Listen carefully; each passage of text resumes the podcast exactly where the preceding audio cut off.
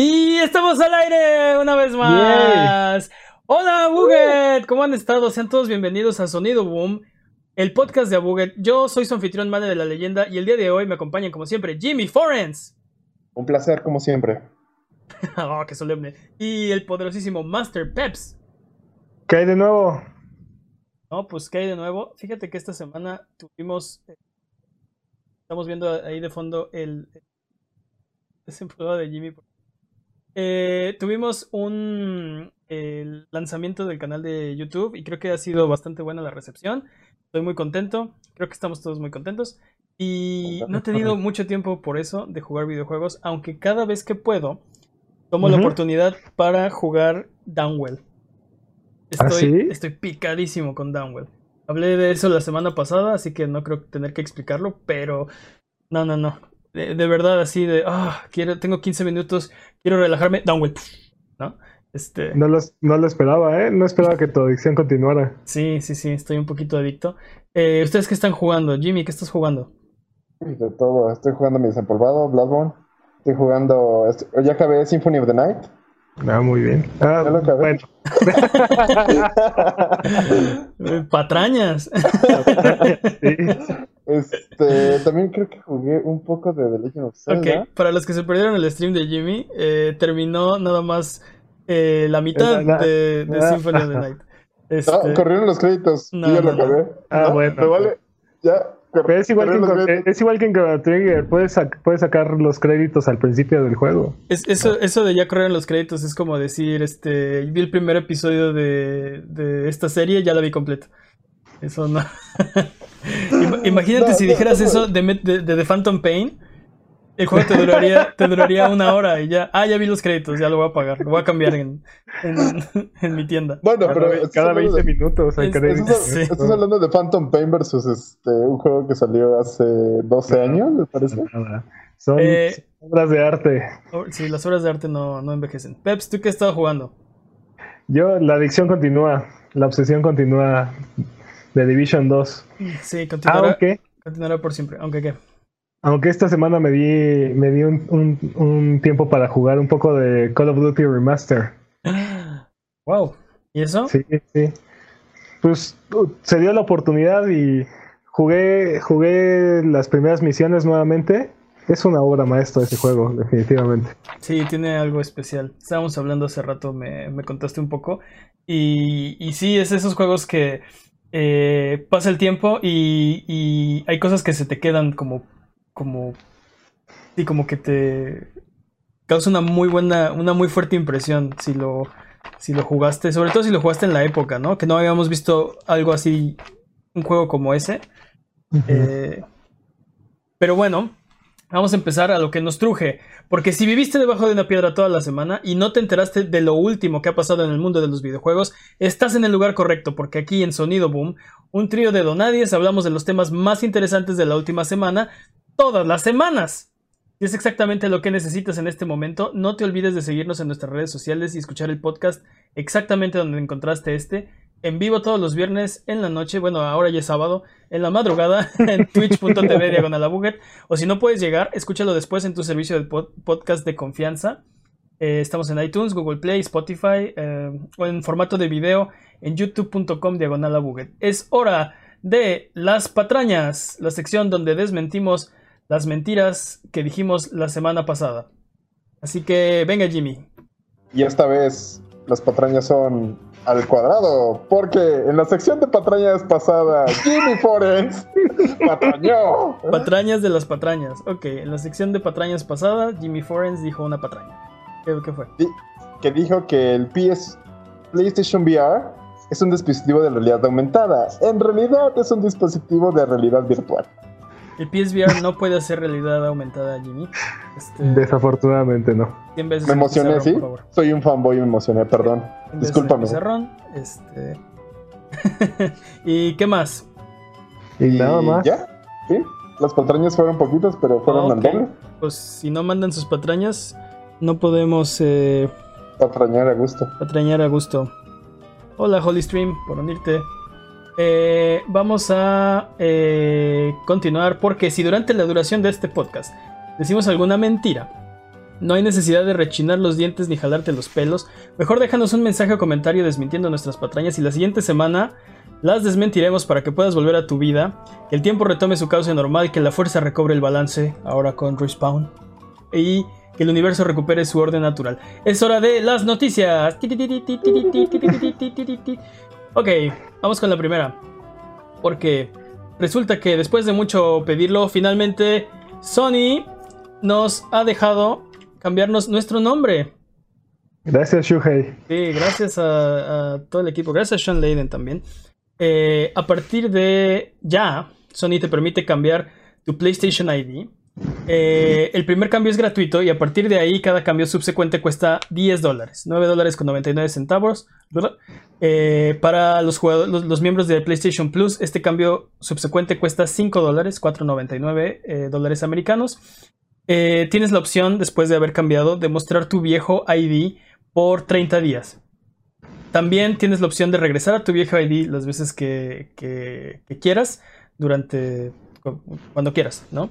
En realidad lo que hace este cambio es que eh, los nombres antiguos siguen estando eh, apartados. estando apartados, pero te dejan ponerte como un alias alternativo. Eso quiere decir que los nombres, si tú tienes un nombre y te lo cambias, el nombre anterior no queda liberado, no lo puede tomar alguien más.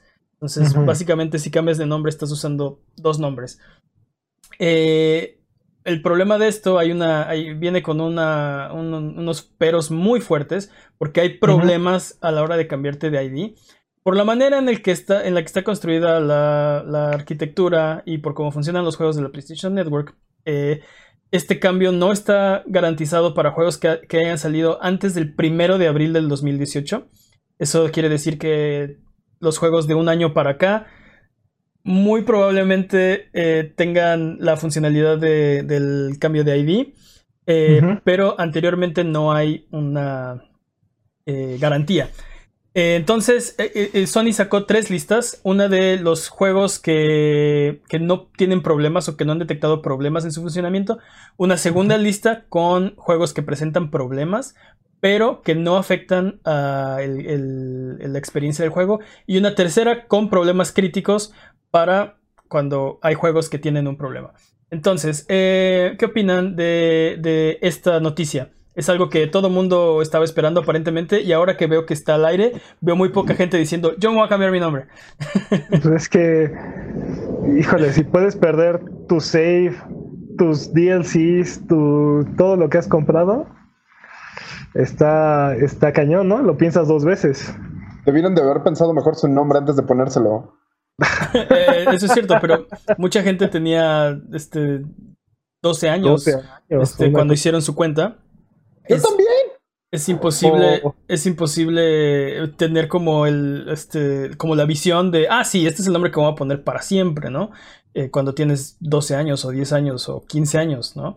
Tal vez, tal vez algo era muy significativo y en ese momento para ti y 10 años después o 20 años después, pues a lo mejor ya no, ¿no? Y este, no sé. No, los años, los años que quieras, o sea, de todas formas, si, si creaste tu cuenta en el 2006, este, estás hablando que ya llevas más de 10 años con este nombre y mucha y, y, la manera en la que nos, nos nombrábamos en el internet en, en aquel entonces ha cambiado mucho, o sea antes, antes el internet era más basado en texto o en escritura y ahora es más hablado, entonces muchos de los nombres no transicionaron correctamente. Este. Además, cuando creabas tu cuenta, en ningún lugar había una advertencia que dijera que nunca ibas a poder cambiar de nombre. Este... Sí te lo decía, ¿no? Era como, recuerda que este va a ser tu nombre y no lo vas a poder cambiar. No, bueno, patrañas, pero que yo recuerde, no decía, este, ya está atado, ligado para siempre, este, bueno, hasta el 2019, ¿no? Este, piénsalo, piénsalo, bien, ¿no? Eh, no había, bueno, según yo no había una advertencia o, o, bueno, al menos no era algo claro, algo que, que fuera muy evidente que, que, iba a pasar. Y aparte todo el mundo lo estaba comparando en ese momento con el sistema de, de Xbox, que está hecho de manera diferente y ese sí te permite hacer los cambios este, sin necesidad de tener que esperar tanto. Nada más les das dinero y te cambian tu nombre y ya, ¿no? De hecho, también el primer cambio es gratuito ahí. Sí, sí, sí, sí. Entonces tienes, eh, la- o sea, tienes este otro sistema donde tienes la opción de cambiarte de nombre. Asumes que el de Sony, que es la competencia que están tratando de hacer más o menos lo mismo, que funciona más o menos igual, pues va a funcionar igual. Y resulta que no. ¿No? Ok, Q44 tiene un gran punto. Bueno, no estoy seguro. No sé si se refiere a ti o a mí, pero básicamente alguien está huellando. Ah, gran punto. Este, defini- definitivamente. Un saludo. Eh, bueno, eh, la lista de juegos que tienen problemas críticos parece que no es tan problemático. Eh, no, no nos vamos a meter en, en- en mucho detalle, pero básicamente parece que la mayoría de los juegos eh, van a funcionar bien. La lista más larga son los juegos que no presentan problemas. La, la, mm, no tan larga, la que tienen problemas que no son críticos. Y la lista realmente más corta es la que presenta problemas críticos. Y son juegos que tienen como mucho user generated content, como Little Big Planet, ¿no? Que este Little Big Planet 3 eh, podrías perder como eh, el contenido que tú generaste. Algo debe haber ahí entre el nombre que, que, o sea, de la persona que lo publicó como para compartirlo. No estoy, no estoy seguro. Eh, Pero aparte, es, es probable que esta- estas listas este, se vayan purgando poco a poco, ¿no? O sea, bueno, está en la mano de los desarrolladores, ¿no? Pero Ese es el problema, que los, los juegos que no son de first party, quién sabe, difícilmente van a cambiar. Los juegos que son de first party, yo creo que depende del juego. Si, si la comunidad es muy pequeña, difícilmente va a, a haber, a haber un cambio, ¿no? Si el juego fuera, por ejemplo, no sé, algo que salió, algo que todavía estuviera jugando todo el mundo que salió en, en 2016 o 2017, Overwatch, por ejemplo. Yo creo que sí habría un cambio eh, casi casi inmediato. Pregunta que con también- 44. ¿Por qué trae una máscara? Para esconder mi identidad. Es que su mamá no sabe que gasta tanto en videojuegos. Y- ¿O en la luz? ok, eh, pues ahí está. Si quieren cambiarse de nombre, lo pueden hacer. Adelante. Tengan cuidado. Si no tienen un nombre como, como ofensivo o que los ridiculiza en línea o algo así, tal vez no vale mucho la pena porque todo esto no menciona nada de juegos de PlayStation 3 o de Vita o de, de absolutamente nada de consolas retro. Entonces, solo habla de juegos de PlayStation 4. Es incierto en este momento qué pasa con tu librería de PlayStation 3. Entonces, si eres un coleccionista eh, un poco como yo, pues tal vez no vale la pena eh, arriesgar tus saves y tus trofeos. Eh, no sé. Depende de cada quien. The completionist again. Entonces, vamos, vamos con el tema de la semana. Y es que eh, esta semana hubo, eh, conocen a Yves Guillemot, Guillemot, eh, de Ubisoft, se pronunció acerca de los live services, diciendo que él piensa que es mejor enriquecer y mejorar una experiencia que empezar de cero, que hacer un juego nuevo de la nada. Y entonces el tema de la semana es lo siguiente, ¿qué opinan? ¿Es mejor para nosotros, o bueno, va- vamos a ver de, de- en qué nos enfocamos, pero es mejor tener un live service, un juego que va evolucionando con el tiempo y que no tienes que tal vez recomprar, o un juego nuevo cada vez, eh, cada vez que, no sé, que salen Una los juegos. secuela, ¿no? Una secuela, ¿qué es mejor? Dentro de 2, 3, 4 años, tener una secuela o el juego que tengo hoy ha evolucionado para durante todo ese tiempo. ¿Qué opinan? Ah, tú empieza, yo. Yo creo que definitivamente eh, Live Service es mucho mejor este, propuesta para, para el consumidor, sobre todo.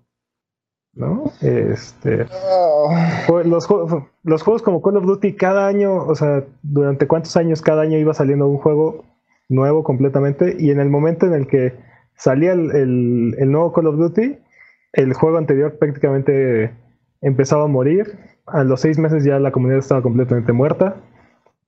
Hoy en día es prácticamente imposible llenar este un lobby de varios de esos Call of Duties, ¿no? Entonces, este, uno, uno, uno de esos cada, cada año completo, en comparación con, no sé, en, en Sí. el caso de Rainbow Six, Dime. No, también el argumento se podría hacer como, por ejemplo, juegos como FIFA, como este N2K, como eh, eh, perdón, este, ¿cómo se llama? Los de Madden, los juegos de deportes, que cada año te están vendiendo un juego muy parecido al juego del año pasado, con unas mejoras y con algunas cosas, pero que fácilmente pudieron haber eh, evolucionado el juego que tenían el año pasado para convertirlo en el juego que, me estás vendiendo hoy por otros 60 dólares.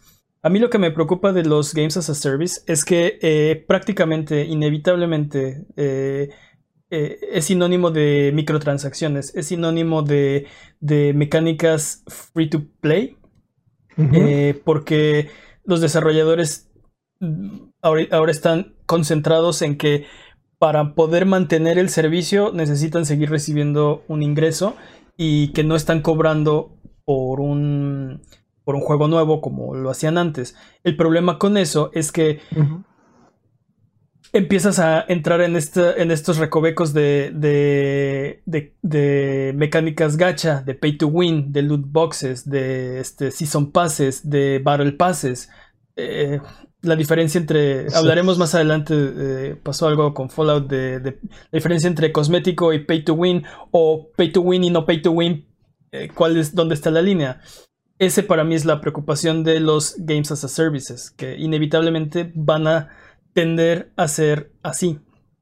Pero mira, o sea, compara por ejemplo Street Fighter V o Rainbow Six este, Siege con el modelo que tenían por ejemplo los Call of Duties o este, Overwatch, ¿no? los Call of Duties, el juego costaba 60 dólares. Todavía. Y aparte, y aparte te casi siempre eran 4 o 5 DLCs de 15 dólares cada uno. De 10 y 15 dólares cada uno. Y aparte, toda esa inversión de tiempo y de dinero se perdía al terminar el año y el siguiente Call of Duty empiezas de cero. Empiezas este. Igual va a haber otros 4 o 5 este, DLCs de, de 10 a 15 dólares. Y luego, por ejemplo, tienes Rainbow Six que cada. que cuesta 60. Se supone que costaba 60 dólares el juego cuando salió. Y de ahí cada. Creo que el season, el Year Pass cuesta 30 dólares este, y ya, es la única patrañas para la siguiente. Es, la única inversión que tienes que hacer en todo el año. Sí tiene, tiene microtransacciones, o el caso de Overwatch, ¿no? Que todo el contenido ha sido gratuito, o bueno, ya está, ya, ya está para los. Está, es que, gratuito, es gratuito es una palabra que no me gusta para describir estos live services. Está financiado con eh, loot boxes, eh, Overwatch. ¿no? Sí, pero pero, todo lo, pero lo que contienen los loot boxes es plenamente cosmético. Creo que lo más, lo más, ese es un tema interesante, cosmético contra no cosmético. Eh, yo creo que eh, la forma como más eh, segura de, de, hacer un análisis es juego por juego, porque por ejemplo, a mí no me gustaría un, hablando Yves Guillemont, Assassin's, un Assassin's Creed de Ubisoft que fuera un live service, ¿no? Que lo están intentando un poco con Odyssey en este momento, pero eventualmente yo quiero moverme al siguiente setting, ¿no? Y es un juego que me interesa por la historia que está contando, aunque ahorita ya no tiene sentido, ya Desmond Miles, que era el protagonista de los Assassin's Creed, ya pasó, este, terminaron sus juegos, terminó su saga, aún así sigo volviendo cada que se hagan un juego para ver qué pasa, ¿no? Este... Pero creo que el otro contraargumento podría ser que, por ejemplo, te puedes quedar atorado el mismo juego. Por ejemplo, algo que a mí me gustaba con The Division, el 1, ah, lo, empezaron a arreglar. Justamente hicieron esto de todos los este, todos los updates, todos los, y llegó un momento en que ya no podían hacer nada. O sea, ya el juego estaba. No, no, no diría que estaba roto desde la base, sino que ya no se podía mejorar más tuvieron que crear un juego nuevo. O sea, ahí llegó un punto en el que en serio necesitaban un juego nuevo. O creo que sería más costoso como, ok, vamos a hacer no la secuela, sino vamos a hacer toda una reestructuración de nuestro juego. Volverlo a empezar, pero tiene que seguir activo. Entonces creo que también es un problema, porque te quedarías con el mismo juego y ya no tendrías como...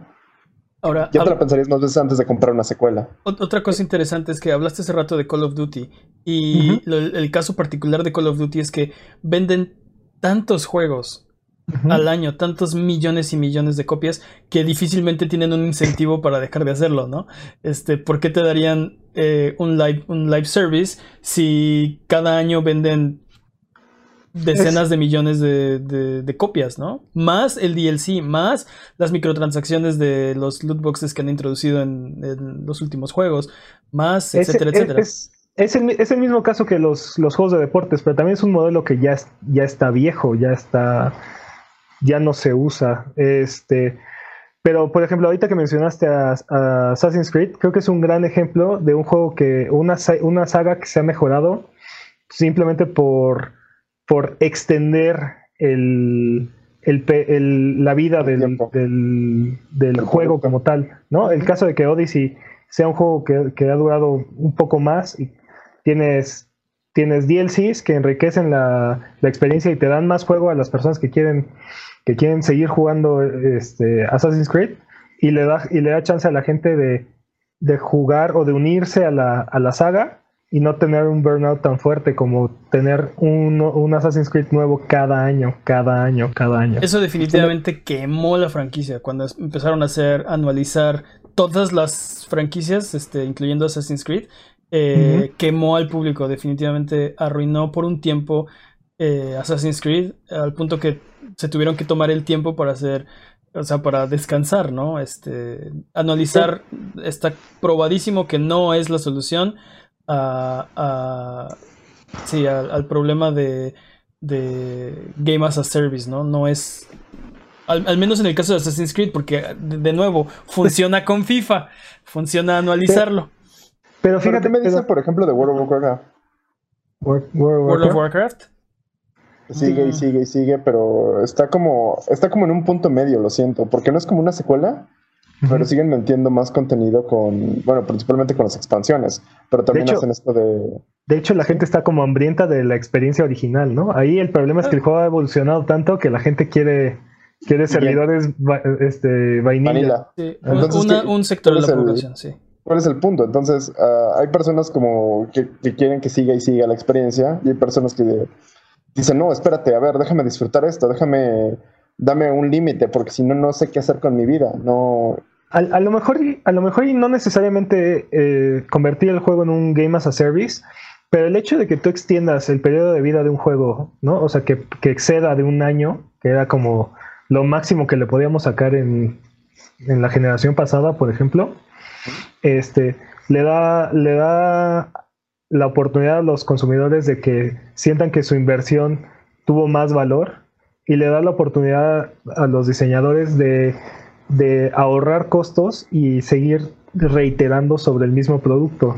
¿no? Pues y también hay casos como el de For Honor este, o Rainbow Six que mejoraron dramáticamente durante de un año a otro, este, mejoraron, mejoraron frame rate, mejoraron, este, implementaron servidores este, dedicados, este, hicieron, hicieron ajustes a la, jugabilidad que elevaron la calidad del producto al final de cuentas. Sí, definitivamente Rainbow Six eh, revivió. Eh, es un parecido al caso de No Man's Sky, de, ok, salió y sí le gustó a alguna gente, no le gustó a otra gente, y de repente, un año después, como dices, volvió de las cenizas y ahora es un, fenómeno de Games as a Service. Ahora, el problema que yo tengo con los live services es que a mí me gustan los juegos que se acaban. Me gusta eventualmente llegar y, ver los créditos y, sentirme eh, eh, como satisfecho de, de como que... Symphony of the Night. De... bueno, si te gusta jugar mitades de juegos, pues sí, este creo que puedes hacer eso, pero me gusta jugar, eh, me gusta jugar un God of War, me gusta jugar un eh, Spider-Man, me gusta jugar lo que, lo que está haciendo Sony esta generación y lo que estuvieron haciendo todas las generaciones pasadas, donde, donde tenías experiencias single player eh, de contenidas, un, un, un, episodio, o sea, este, sí, un, un, juego en el sentido tradicional, no un, no un live service, no me, no, me gusta jugar live services, pero para, para mí son la, la botana entre, entre mis juegos, ¿no? Entre, mi, entre mis Gods of War. Te, te, entiendo, pero por ejemplo, o sea, dime cómo te sientes con respecto a Odyssey, ¿no? Que es un juego que tiene principio y fin y tiene DLCs anunciados y están saliendo periódicamente y van complementando la historia. Ese, ese modelo no me molesta. Eh, Mientras, mientras el final no esté contenido en el DLC, sí, estoy hablando contigo, Azura's Wrath. Capcom. Eh, no tengo problema con eso mientras sea como una, como te digo, algo, algo contenido. Pero entonces, bueno, vamos a, vamos a terminar este debate. Eh, entonces, ¿qué opinan ustedes? Eh, ¿Es mejor tener secuelas o es mejor tener live services? Yo creo que depende caso por caso. Creo que a veces si es como muy corregible, o sea, si eres un Anthem y vas a seguir siendo tu live stream durísimo, vas a tener como el hasta el fin del mundo y no vas a poder arreglarlo, pues no. Pero si es algo así como, por ejemplo, The Last of Us, que tiene principio y final y de repente dices, ok, me gusta, parece un standalone y no necesitas más, adelante. Para, para mí, quiero, decir solo una cosa, es que creo que el problema del, debate es que eh, creo que la industria está tendiendo hacia un lado, está tendiendo hacia hacer todos los juegos live service. Y, y, lo, y es lo que estamos viendo ahorita, que juegos como por ejemplo Anthem de Bioware, que usualmente era un estudio que hacía single player, ahora está haciendo live services. También este, los juegos de Ubisoft, que normalmente son open worlds contenidos de un jugador, están metiendo, tratando de empujarlos hacia un Games as a Service. Es que, bueno, ahí no, no estoy tan de acuerdo, Mane, porque yo creo que más bien lo que está haciendo Ubisoft es enriquecer sus experiencias o extender la, la vida de, de, sus experiencias. Y no lo veo como necesariamente como algo malo, porque, bueno, particularmente para mí siempre fue muy molesto la, la anualización de las franquicias. La franquicia, que tú, la franquicia que tú me digas. Este. Y el hecho de que, y el hecho de que a través de DLCs o, o la mecánica que quieras, bueno, esperamos que no, no todas las mecánicas son necesariamente buenas, pero este, extiendan estos periodos de, de vida, le den, le den mayor longevidad a los juegos, creo que los beneficia a todos. Y como dice Jimmy, dependiendo caso por caso, puede ser mejor este, que sea una secuela uno o dos años después o que continúe siendo un, un, juego que va mejorando constantemente. Sí, de acuerdo. Tiene que ser como caso por caso. Tenemos que ver juego por juego. Yo lo que espero es que no se, no se, no se terminen las experiencias de un jugador por. O sea, lo que dices es que enriquece, enriquece el juego y los hace más longevos. Pero yo no quiero un juego más longevo. Quiero un juego que me dure este, 8, 10, 20, 30, 60 horas, las que sean, y se acabó. Y así está diseñado. No quiero, o sea, necesariamente hacerlo más, más longevo. Mira, pero si, si algo nos, nos en las noticias de esta semana es que los juegos de single player están vivitos y coleando y están mejor que nunca. Afortunadamente. Afortunadamente, están vivitos y coleando. Eh, entonces, eh, vamos a terminar este tema.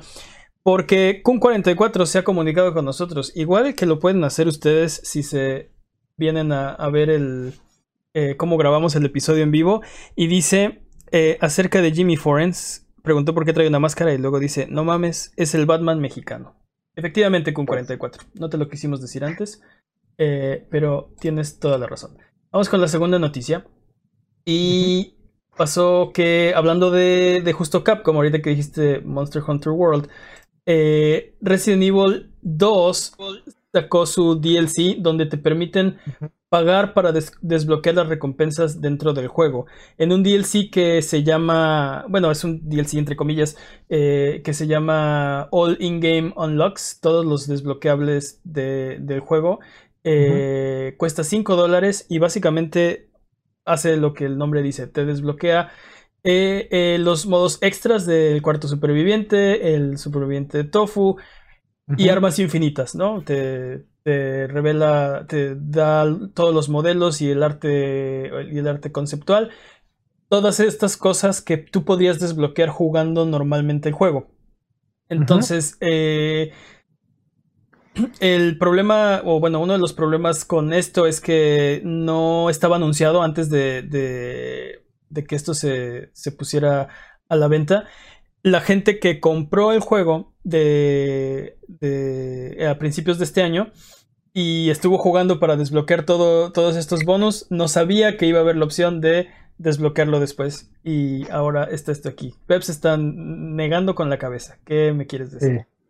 No, pues, o sea, yo creo que para la gente que está interesada en jugar el juego y disfrutar el juego, este, este DLC es completamente irrelevante, ¿no? O sea, yo creo que esta es la manera perfecta de echarte a perder la experiencia.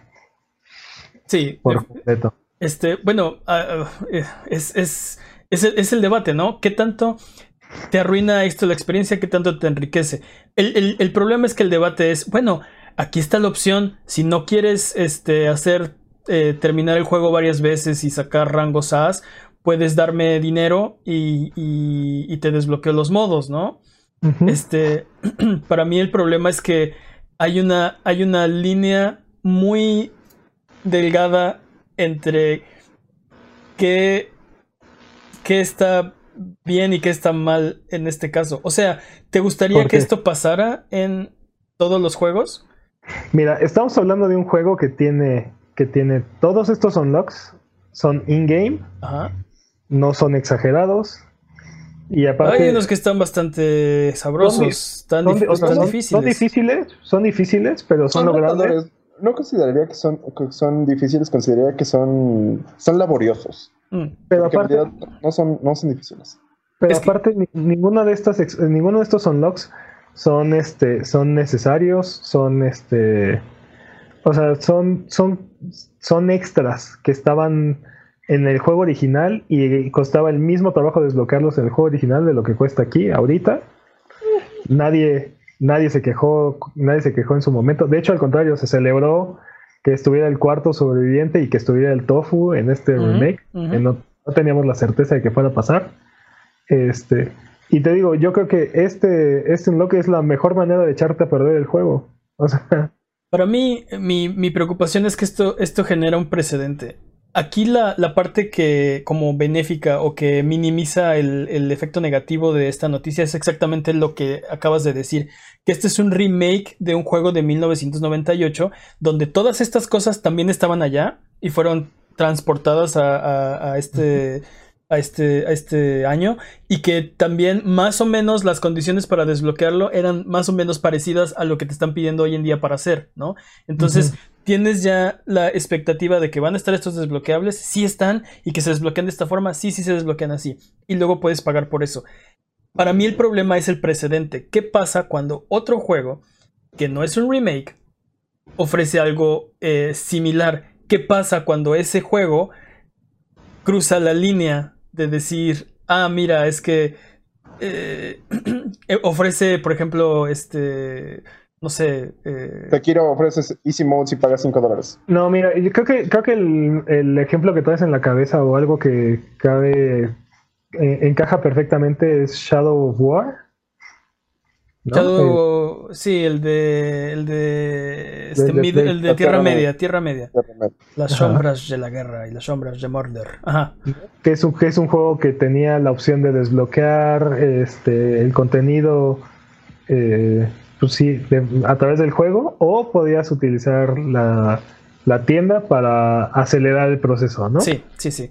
Y, y eh, que cabe aclarar de ese juego que llegas a una parte el, episodio 4, donde es, es, una, es una monserga juntar al ejército para llegar al final del juego.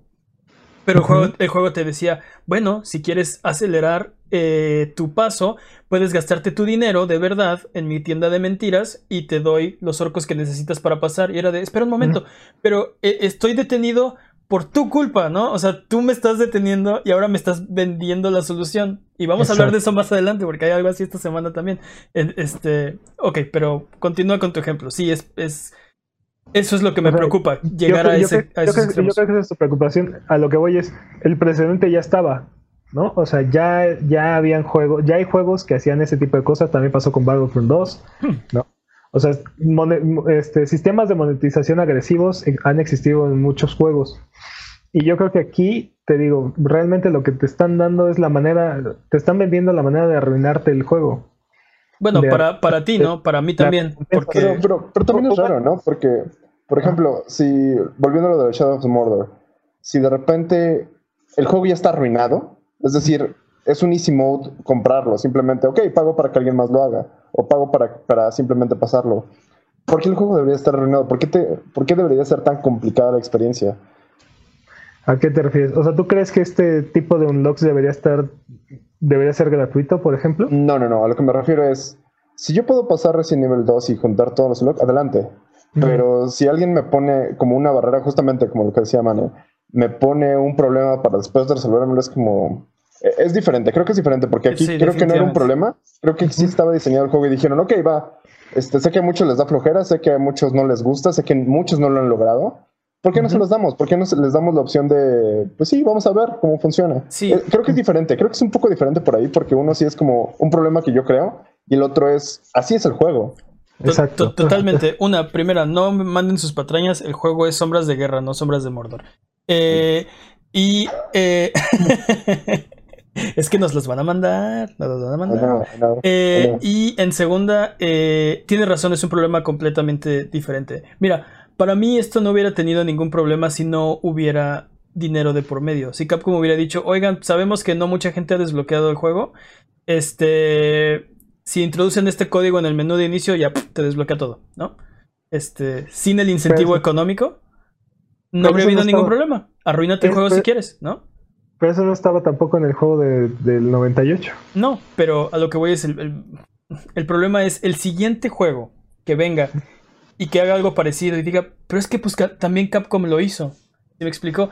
Llevando, eh, empujando un poco la barrera, subiendo un poco su, su descaro, ¿sí me explicó? Y que el siguiente juego venga y diga, ah, pero pues estos dos lo hicieron. Y eso es lo que me preocupa, el precedente de esto pasó y no hubo, Pero no hubo problema. Que es lo mismo, ¿no? Es, vot- es votar con tu dinero, ¿no? Es decir, Ah, ah, ah, ah, Esa es una falacia. Sí, este es un poco Ah, difícil porque so- este, sobre todo los, los gamers somos muy eh, somos muy desleales con nuestra cartera. Este, oh, me ofendió, pero este pagaré pagaré tu juego, pero seré reacio al respecto, no sé, como que no.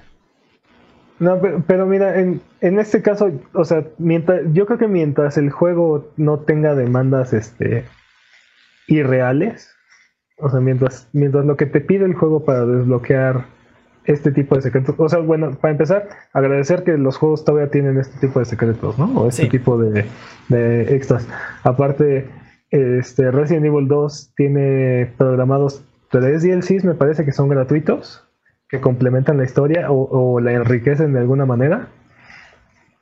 Este, creo que Sí. mientras, mientras, mientras el juego este, no abuse o no, o no, no eleve su dificultad de manera artificial o únicamente para buscar conseguir este, remuneraciones. estas remuneraciones, exactamente. Este, creo que es- creo que está correcto. O sea, no, no veo mal la, la práctica. Pues Al contrario, es una, es, es una alternativa y, y ta- tampoco está ridículamente, o sea, el, el precio tampoco es ridículo, ¿no? 5 dólares tampoco se me te digo, el próximo juego que venga y te diga, bueno, si acabas el juego 100 veces, desbloqueas este, la Magnum Infinita. ¿Qué? ¿O por 5 dólares me lo puedes pagar? ¿Qué? Resident Evil también lo hizo. Ahí. No, no, Ahí, no, pero es algo, ahí. es algo completamente diferente. Es el caso de, es el caso de sombras de guerra. Te van a decir, ahí está, está en el Ah, juego, lo puedes desbloquear. Si Sí, juegas. pero, pero está, pero está inflado artificialmente. Este juego lo tienes que terminar dos veces Y ya. Bueno, ¿No? técnica- técnicamente no. sería Es terminarlo como, es como si te vendieran la, ban- la bandana de Metal Gear. el, el problema ¿no? es de, que. hecho te la, de hecho te la venden. ¿Quién? Hay un. DLC de, de Metal Gear, Metal Gear este, Solid 5. Creo que todos los ítems que puedes desbloquear te los venden. Cuestan un dólar cada ítem, una cosa así. Patrañas, creo. Ah, sí, porque este, tal vez para los FOBs, pero eh, dejé de jugar el juego. Si lo introdujeron, lo dejé de jugar antes de que, de que pasara, porque no recuerdo que tuvieras Estoy que casi pagar seguro- por la bandana. No, no, no, no, no es que tengas que pagar, es que puedes pagar. Creo que cuestan un, uno, uno o dos dólares cada ítem ah, avanzado de, de, de tu progreso. Sí, patañas para la próxima semana. Eh, pero estoy dile, casi seguro que dile a nuestro becario. El becario no está aquí. El ¿Qué? becario se fue a dormir. ¿Qué? El becario ya duerme. que apunte este, patrañas para la próxima. Ok, yo le digo. pero- ok, pues pueden pagar sus 5 dólares si quieren desbloquearse. Si quieren. Si quieren, pues, si quieren desbloquearse todas las cosas de Resident Evil 2. Eh, vamos con la siguiente noticia. O páguenme Y- a mí 30 pesos y se los desbloquea. Pero en cuánto tiempo, yo los quiero ahorita, papá. tiene un punto, tiene un punto. Vamos Le, con la, le- le bajo mi safe fly y ya. Vamos con la siguiente. Y eh, eh, la siguiente noticia es la gustada sección Ay, BioWare. Bueno, Ay, BioWare. era iAnthem, pero ahora se convirtió en iBioWare. Evolucionó. Y es que Dragon Age 4 alza varias banderas rojas. Eh, resulta que otro reportaje de Jason Schreier, la semana Oh, pasada Jason habló, sí, nos, nos, nos da de comer ese cuate, nos hace el podcast. La semana pasada habló de Anthem, esta semana saca otra nota de eh, Dragon Age 4. Y eh, en ella detalla unos, unos problemas, o bueno, más bien denota algunos... Sí, eh, vamos a hablar de ellos. Problemas con Dragon Age, con el desarrollo de Dragon Age 4. Y el- el- una de las cosas que menciona es que lo que están trabajando ahorita de Dragon Age 4 es la segunda versión del juego, porque BioWare canceló una versión pre- previa de nombre clave, clave Joplin en octubre del 2017 para mover recursos a Anthem. Eh, Joplin, Ah, ya. Ah, ya. Joplin hubiera sido un juego más pequeño del, que lo que nos tiene acostumbrados eh, BioWare. Eh, y hubiera tenido como se hubiera enfocado bastante en el libre albedrío del jugador, ¿no? Lo que llaman player choice. Los jugadores hubieran sido, en ese, en Joplin, hubieran sido espías en Tevinter Imperium, al norte del continente principal de Dragon Age, y se hubieran enfocado en misiones rejugables, como jugar, eh, tener un set de misiones y poder jugarlas una y otra y otra vez. Eh, De acuerdo a los involucrados en su des- desarrollo, esta versión se veía bastante cool, se veía bastante bien. Y su cancelación llevó a la salida del estudio de Mike Laidlaw, el escritor de, de Dragon Age, y otros miembros clave del equipo. Ahora, el Dragon Age 4 actual, de nombre clave Morrison, está enfocado en ser un live service, lo que hablábamos en el tema de la semana, eh, con algunos de los miembros de BioWare describiéndolo como Anthem con dragones. Anthem con dragones. ¡Ouch! Agárrate, papá. Resulta que Agárrate. No, pues ¿de dónde? muchas. Sí. Es la nueva evolución de Anthem, Anthem and Dragons. Este. eh, Parece que van a utilizar mucho del, del- del framework o de lo, de lo trabajado en Anthem para darle vida a Dragon Age 4. Eh, Wow, wow, wow, wow, wow, wow, wow. ¿Van a usar lo trabajado en Anthem? sí. O sea, Ah, eso prácticamente suena- nada. Ajá, sí, sí. Ok, continúo. O sea, hay gente que le puso mucho, mucho esfuerzo. O sea, que no tuvieran suficiente Sí, tiempo sí, no quiere decir sí. que no hayan trabajado duro. Ok, entonces esa, esa es la nota. Eh, Dragon Age 4 probablemente va a ser un live service y probablemente va a utilizar parte de, lo trabajado, o bueno, como quieran llamarle, en Anthem para, para hacer el juego. Eh, ¿Qué opinan? ¿Estas son buenas noticias? no. no. Tenía la esperanza de que dijera sí, porque no. Suena que. Creo que, son- creo que son buenas noticias. Eh, Ahí va mi punto. Patraña. Son buenas noticias porque si ya empezaron a descubrirlo igual y tal vez todavía están a tiempo para corregir el curso. Tal vez. Ahora, algo, algo también des- destacar del artículo es que eh, obviamente todo el mundo habló de este proyecto bajo anonimato, porque siguen trabajando en el proyecto, siguen probablemente trabajando en BioWare. Entonces, eh, una de las personas decía que no importa, porque estoy seguro, así es como un quote, eh, eh, es una paráfrasis, estoy seguro que el proyecto va a cambiar cuatro o cinco veces de aquí a que salga y lo que estamos haciendo, lo que está pasando, quién sabe cuánto o qué de lo que está pasando ahorita va a llegar a, a- a las manos de los jugadores, ¿no? Entonces, otra cosa preocupante. Hablaban, este, el, el artículo, si tienen chance de irse a Kotaku y leerlo, está, está interesante. No está tan bueno como el de la semana pasada, pero habla de Joplin como así la octava maravilla, de todo mundo estaba fascinado, este, el management estaba enfocado así de no queremos hacer los mismos errores que hemos cometido con Anthem, tenemos una visión clara, preferimos tomar la segunda mejor decisión que no tomar decisiones, tenemos una visión, tenemos un camino, tenemos un management Ujú. y la gente lo describía, de acuerdo al artículo, hay una persona que describió como la mejor experiencia laboral que he tenido en mi carrera, trabajar en Joplin. Ay, BioWare. Ay, BioWare. BioWare. ¿Por qué? Definitivamente, ese estudio necesita este, reencontrar sus raíces, ¿no? Y... No, porque por lo que entiendo, reencontrar las raíces es como meter más magia y eso no funciona muy bien. O sea, o sea, sí funcionó, pero ya se les está acabando la magia. O sea, no creo que necesites volver a explotar a tus a tu personal, a volver a hacer como, pues sí, esta clase de estudio uh, negrero, malvado. Este, estoy, estoy de acuerdo, pero definitivamente hay una, había una, una, eh, creo que, creo que en muchos, muchos estudios, si te vas a los development diaries, muchos estudios describen su proceso así, donde el juego no parece nada durante cuatro quintas partes del, del proceso y al final todo embona, ¿no?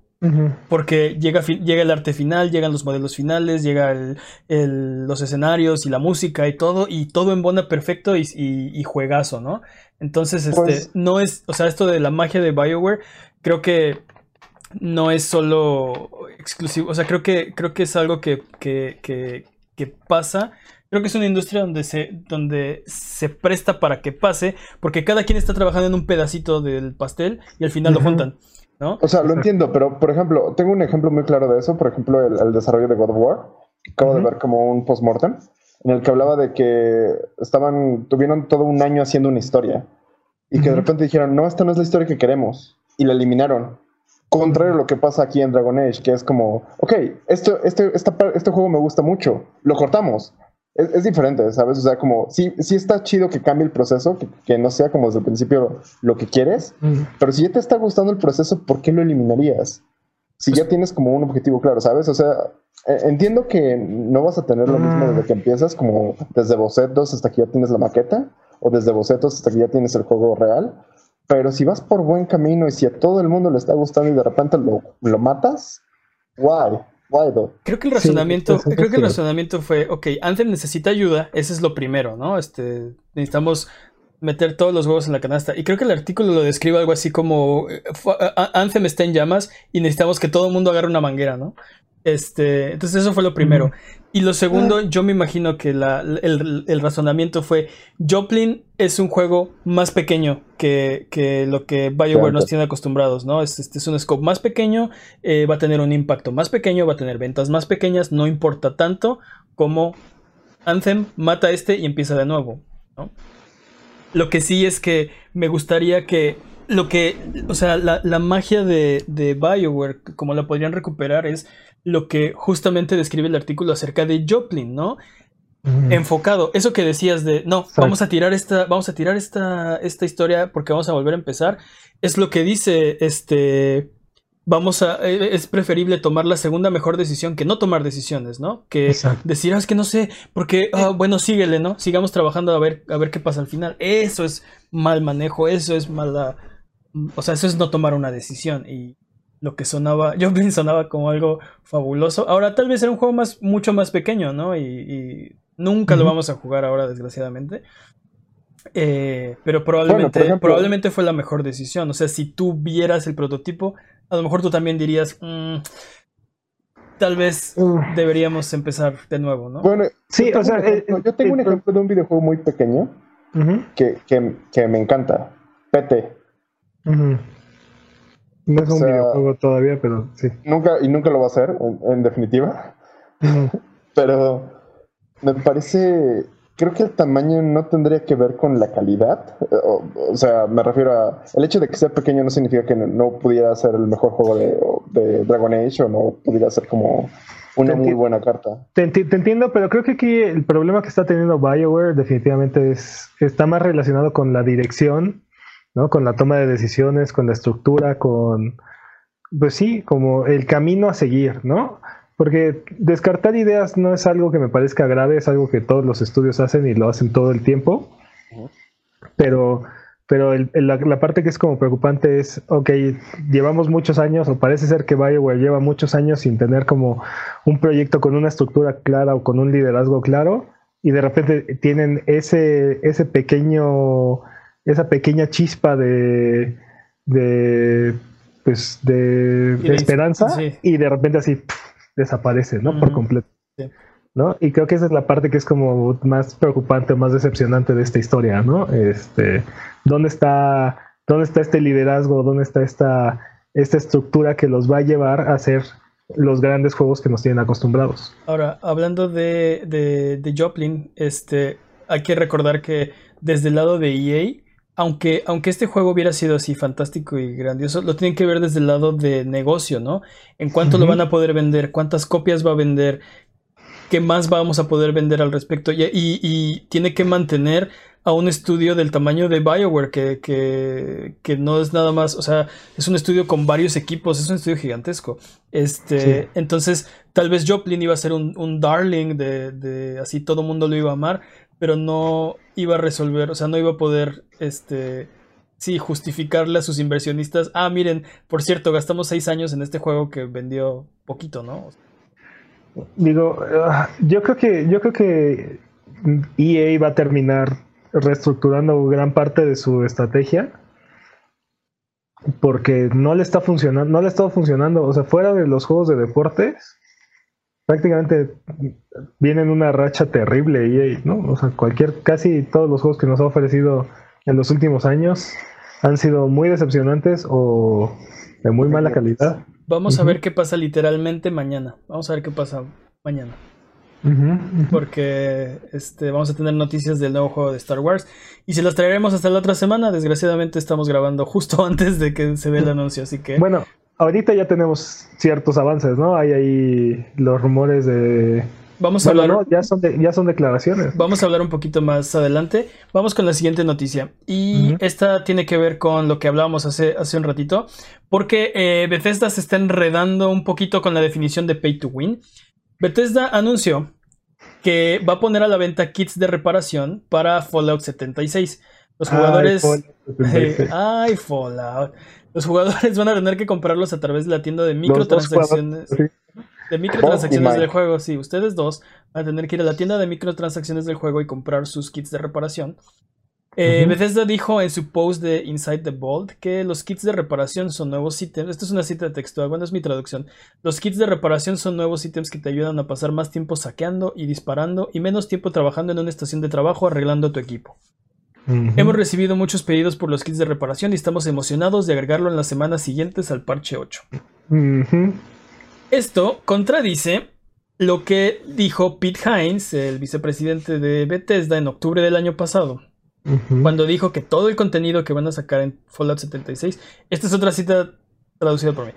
Todo el contenido que vamos a sacar de Fallout 76, todo el DLC, todo el contenido post lanzamiento va a ser gratis. Es importante y decir que la tienda atómica es puros cosméticos para asegurarnos de que la gente entienda, mira, hay una línea, hay gente que la ha cruzado, pero vamos a quedarnos del lado correcto en términos de cosas que puedes gastar dinero y cómo funcionan estas cosas y, que estas cosas eh, y qué estás obteniendo por tus 60 dólares. Que ya sabes, cuando pone nuevo contenido, características o cualquier cosa, estoy obteniendo eso gratis, eso se siente bien, ¿no?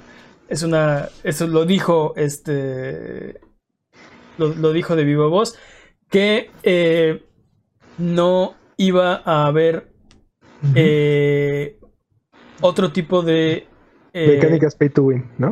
sí, de, mecánicas pay to win. Pero lo que dijo es que todo iba a ser cosmético en la tienda, ¿no? Básicamente eso dijo. Entonces, ahora están un poco enredados, se están enredando con la definición de qué es un pay to win. Están, o sea, Sí, nosotros, esto no, es pay to win, nada más puedes reparar tu equipo. Oye, pero espérate, ¿quién decidió que el equipo se degradara? Y, y parece ser que el equipo se degrada bastantito en el juego y lo tienes que estar reparando, ¿no? Todo el tiempo. Este, te están vendiendo las, ah, lo que decías hace rato de Resident Evil 2, que este, te están vendiendo la solución al problema que ellos están creando, ¿no? Gracias. Y, y están eh, echándose para atrás en su, en su declaración de que no iba a haber, eh, que solo iba a haber cosméticos en la tienda de, átomos, ¿no? Ahorita lo que están diciendo también es que, este, bueno, pero les damos muchísimos átomos por hacer cualquier cosa en el juego, entonces pues, este, se lo pueden gastar en eso o no, en otra cosa, ¿no? Eh, ¿qué, qué, opinas, Jimmy? ¿Se están echando, o sea, es una contradicción a lo que dijeron antes o no realmente. es complicado, ¿no? No, es muy sencillo. O sea, es muy simple. La degradación de las armas es meramente cosmética. si, fuera, si fuera así, no, tendría, no, no tendríamos problema con esto. No estaríamos hablando de esta nota. Si el degradamiento fuera solo que se ve más fea. Pues tal vez sí, tal vez se, tal vez se ve más feo que no puede esperar tan rápido. Piénsalo. Es más feo se, que se, ve, se ve tan fea, se ve tan fea que te atasca más. así como, no, no, no me gusta. O sea, es, muy fea, ¿no? se, cohibe, se cohibe y no funciona bien por eso. ¿Tú qué opinas, Peps? ¿Es contrario a lo que dijo Pete Hines? ¿Es, este, ¿Se echaron para atrás? Mira, no estoy muy familiarizado con las mecánicas de, de Fallout. No sé qué tanto afecta el gameplay, pero pero pues no, no es algo meramente cosmético. O sea, la, la degradación de armas no es, no es algo que sea meramente cosmético. Y pues de ahí ya. ¿Cuál es tu definición o cuál es, eh, les pregunto a los dos, cuál es su definición de pay to win? ¿Qué es una mecánica pay to win? Literal es cuando puedes comprar cualquier ventaja. Este, sí, mejores armas, reducciones de, de, cooldown. Este... ¿Tú qué, ¿Tú qué opinas, Jimmy? ¿Es tu definición también de pay to win? Sí, pero lo estoy intentando ver con, este punto exacto. O sea, los escenarios son, los justos, me refiero a. ¿Cuánto tiempo puedes tardarte en regresar como a... Yo, soy la clase de persona que siempre evita pagar para obtener este tipo de cosas, entonces... Ahora, este... En una, situación, en una situación real, estás en un combate, tu arma está degradada. Necesitas comprarlo, o sea, necesitas realmente tener un equipo de esos para poder ganarle a alguien más que, que, no puede. Si te da una ventaja real. Esto es como, como hacer muy delgada la línea realmente, pero realmente es, es pay to win esto. Es, si nos da esa ventaja considerable ante un, adversario. Creo, creo, que el problema, bueno, lo que, lo que dijo, lo que dijo Peps es, él no menciona considerable, dijo cualquier ventaja. Este, y, ahí está, ahí está la delgada línea entre qué, o sea, lo que está haciendo, lo que está haciendo Bethesda y entre si esto es un pay to win o no. Que, o sea, hay, gente que considera pay to win que tienes algo, un arma considerablemente, o bueno, alguna ventaja considerable, ¿no? Que, que realmente estás pagando para ganar. Que este, sí, un arma que es más poderosa que los demás o una mecánica, algo que es especial para ti que te, permite ganar. En este caso, eh, algo que no mencioné es que estos kits de reparación eh, vienen en dos, sabores, el kit básico y el kit este, más chido, ¿no? Eh, el, más chido te recupera tu duración de tu equipo al 150% de su valor normal y solo se puede obtener dentro del juego. La única forma de obtener estos kits de reparación es jugando el juego. Ahora, los básicos te recuperan hasta el 100% y esos son los que puedes comprar, esos son los que puedes pagar. También te los da el juego, también se pueden obtener este, jugando. Eh, pero es más difícil. No, creo que no, mentira. Patrañas, fíjate, no estoy seguro si también los puedes obtener. Pero el, punto es, por eso puedes pagar, por eso te puedes ir a la tienda y comprar un, un, kit de reparación, ¿no? El problema es que cuando, cuando estás en combate, eh, dependiendo de la definición, te da una ventaja. Este, ¿Qué tan significativa? Pues creo que depende de la persona, del encuentro y de cómo se maneje, pero esta persona no tiene que regresar a reparar sus armas, puede, puede pelear más tiempo. ¿no? Pues mira, más que, mira, más que pay to win suena algo que, te da quality of life, pero de todas maneras, no. En un juego que no es free to play, híjole, la verdad no. No creo que, sea el, lugar, ¿no? O sea, no, no creo que, que corresponda. Y que prometió que no lo iba a hacer. Aparte. Es, este, eso es como que lo más, este, lo más eh, agravante, ¿no? Que ya había dicho que no lo iban a hacer y ahora lo hicieron. Y ya habían medio, este, medio metido un poco la pata porque hace poco sacaron un DLC donde este, ciertos trajes te daban bonus, pero eran temporales, ¿no?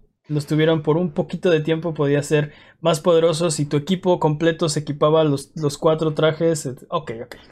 Esta. Uh, la definición es un poco borrosa en ese caso. Y. Es que Creo que como creo que lo que está tratando de hacer Fallout 76 es lo que decías, ¿no? Generar como un precedente como para ir borrando la línea e irla empujando, ¿no? Ir empujando la línea, ir empujando. Y mira dónde estamos ahora, ¿no? Al principio, este, el DLC, el DLC era agraviante. ¿Te acuerdas de la armadura de caballo de, de, ¿qué juego fue? Fue este Elder Scrolls, este...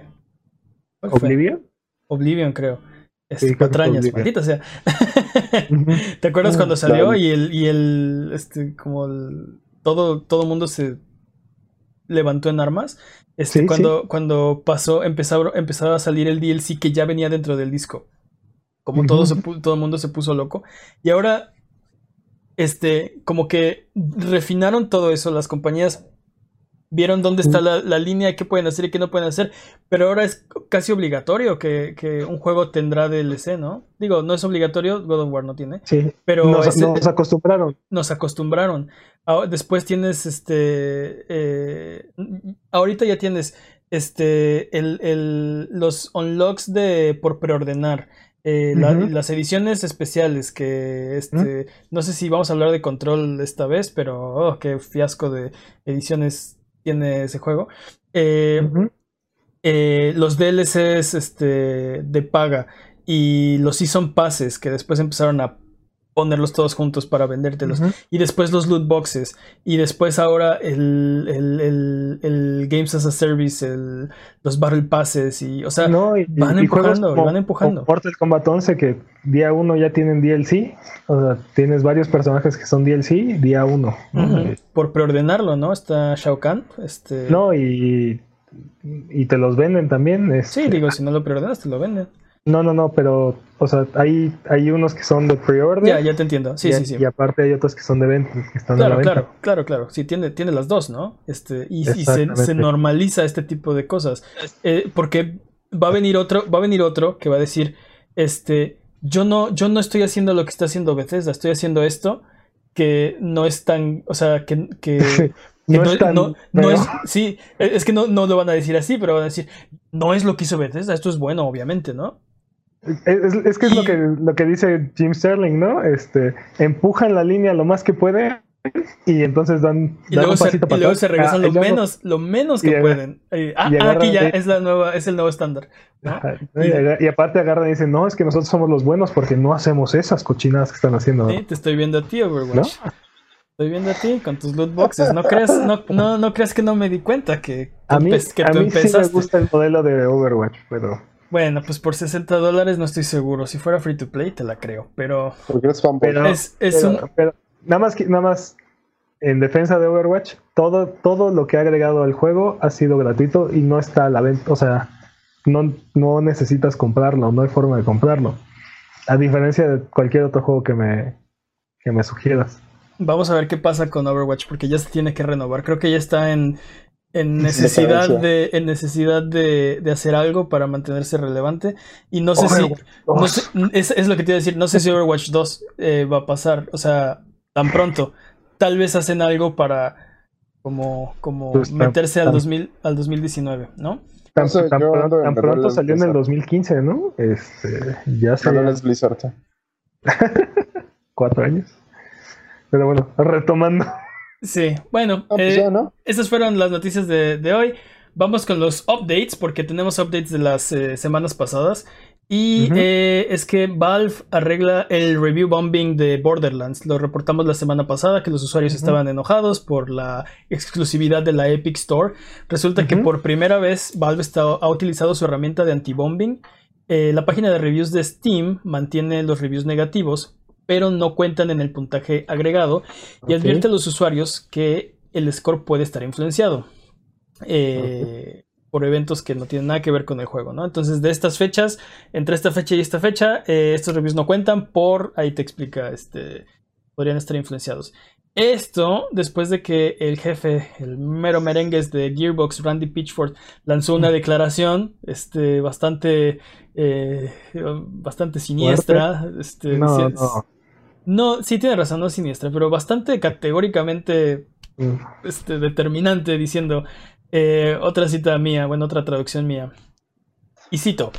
Irónicamente, que Steam no tenga interés en corregir este mal uso me hace más o menos feliz acerca de la decisión de 2K y me hace reconsiderar la postura de Gearbox Publishing acerca de la plataforma. Lo escucharon, lo escucharon aquí primero. Yo dije la semana pasada, esto que están haciendo del review bombing lo que va a hacer es que menos quieran poner los juegos en Steam. ¿No? Ahí lo tienen, ahí lo tienen. Nada más quiero, quiero, quiero tomar un segundo para para hacer un call out al nombre de la herramienta anti-bombing. Qué bonito nombre, este, que no hace nada. o sea, realmente no hace nada. Porque. Pues nada más es, como esconder la mugre abajo de la, de la alfombra. Realmente sí estás haciendo algo, pero no estás haciendo nada. No, híjole. Yo creo que ni eso. Sí, porque, o sea, sigue ahí, pero nada más lo escondes. Es, ah, sí, es, como. Eh, yo, no creo que esté mal, creo que es como lo mejor de los dos mundos, porque la, la, la, alternativa, o sea, muchas de las alternativas podrían parecer. este Censura. Censura, exacto. Entonces, es, uno, de, es uno de esos temores que tiene este Steam, ¿no? Este, le da miedo sonar que censura o que. Sí, totalmente de acuerdo, y por eso publican los juegos que publican, de los cuales no hablaremos. Este yo, creo, que Randy, yo creo que Randy Pitchford tiene todo, tiene mucha razón en este en este comentario, la verdad. O sea, sí, yo creo que no. Y que si le hubiera pasado, yo también creo que sí, si le hubiera pasado a cualquier otra compañía, creo que la declaración hubiera sido muy parecida, ¿no? Porque este no, no le exijan, les decíamos la semana pasada, no le exijan a 2K, no le exijan a Randy Pitchford, no le exijan a, a Epic, vayan y díganle Steam, oye, quiero este juego en tu tienda, tengo, tengo el dinero y te lo daría a ti, ¿qué vas a hacer para, para, para tenerlo, no? Este, haz algo. Eh, el siguiente rumor que vimos también la semana pasada, hablamos de la dificultad en Sekiro y de hecho fue el tema de la semana acerca de la accesibilidad. Los desarrolladores empezaron a responder acerca de la controversia, eh, un poquito abanderados por Cory Balrog. Eh, el, Sí, el, director, de, God, of War, de oh. este, uno de, de, los juegos más laureados de las últimas fechas, mi juego del año pasado. Eh, y él, un poco abanderó el movimiento y dice que la accesibilidad nunca ha eh, comprometido su visión de un juego. Y muchos otros eh, se empezaron a postular al respecto. Este, también por ahí la opinión de, de Able Gamers eh, no sé, mucha gente se, empezó a, postular. Creo que el, consenso en este momento es que puedes tener una visión y aún así hacer tu juego accesible eh, para, los demás. ¿no? O sea, no, no, mucha gente se concentra en accesible, no, no, significa fácil. Y creo que tiene razón. Este, puedes hacer un juego retador que sea accesible para, para la gente. Eh, entonces, bueno, ahí estamos en la industria en este momento. Yo sigo en mi postura de la semana pasada. Respeto a quien decide que su visión tiene que ser así. Pero ojalá nos podamos mover todos en esta dirección, donde tenemos, eh, es un estándar, ciertas opciones de accesibilidad para, para, todo el mundo, ¿no? Mm, Exacto. Otro update. Este, ah, dime, dime. Espera, espera. Este, aquí nada más me gustaría me gustaría agregar que lo, la lo, interesante sería escuchar un comentario de From Software, ¿no? Al respecto. Eso, eh, eso, eh, eso, lo comentamos fuera del aire que el, uno de los de las cosas que veo es que no he visto a nadie que no tenga un juego con opciones de accesibilidad o niveles de dificultad o algo por el estilo postulándose al respecto. Y tal vez el problema es que no es su momento, ¿no? Eh, si ahorita salen a decir algo, tal vez se podría tomar por el mal lado. Pues no, solamente eso, sino también eso quiere decir que es una tendencia que ha estado presente en, la industria y no necesariamente ha, llamado la atención, ¿no? O sea, ya hay una lista extensa de juegos que tienen ciertas, ciertas herramientas de accesibilidad y como eh, la mayoría de la gente no son, no son relevantes, pues no, no salen a la luz, ¿no? O no, o no, nos, no, nos damos cuenta, ¿no? Y, también es, es, va a ser muy difícil, pero es que tenemos que movernos hacia allá. Va a ser muy difícil acomodar a todos los tipos de gamer, ¿no?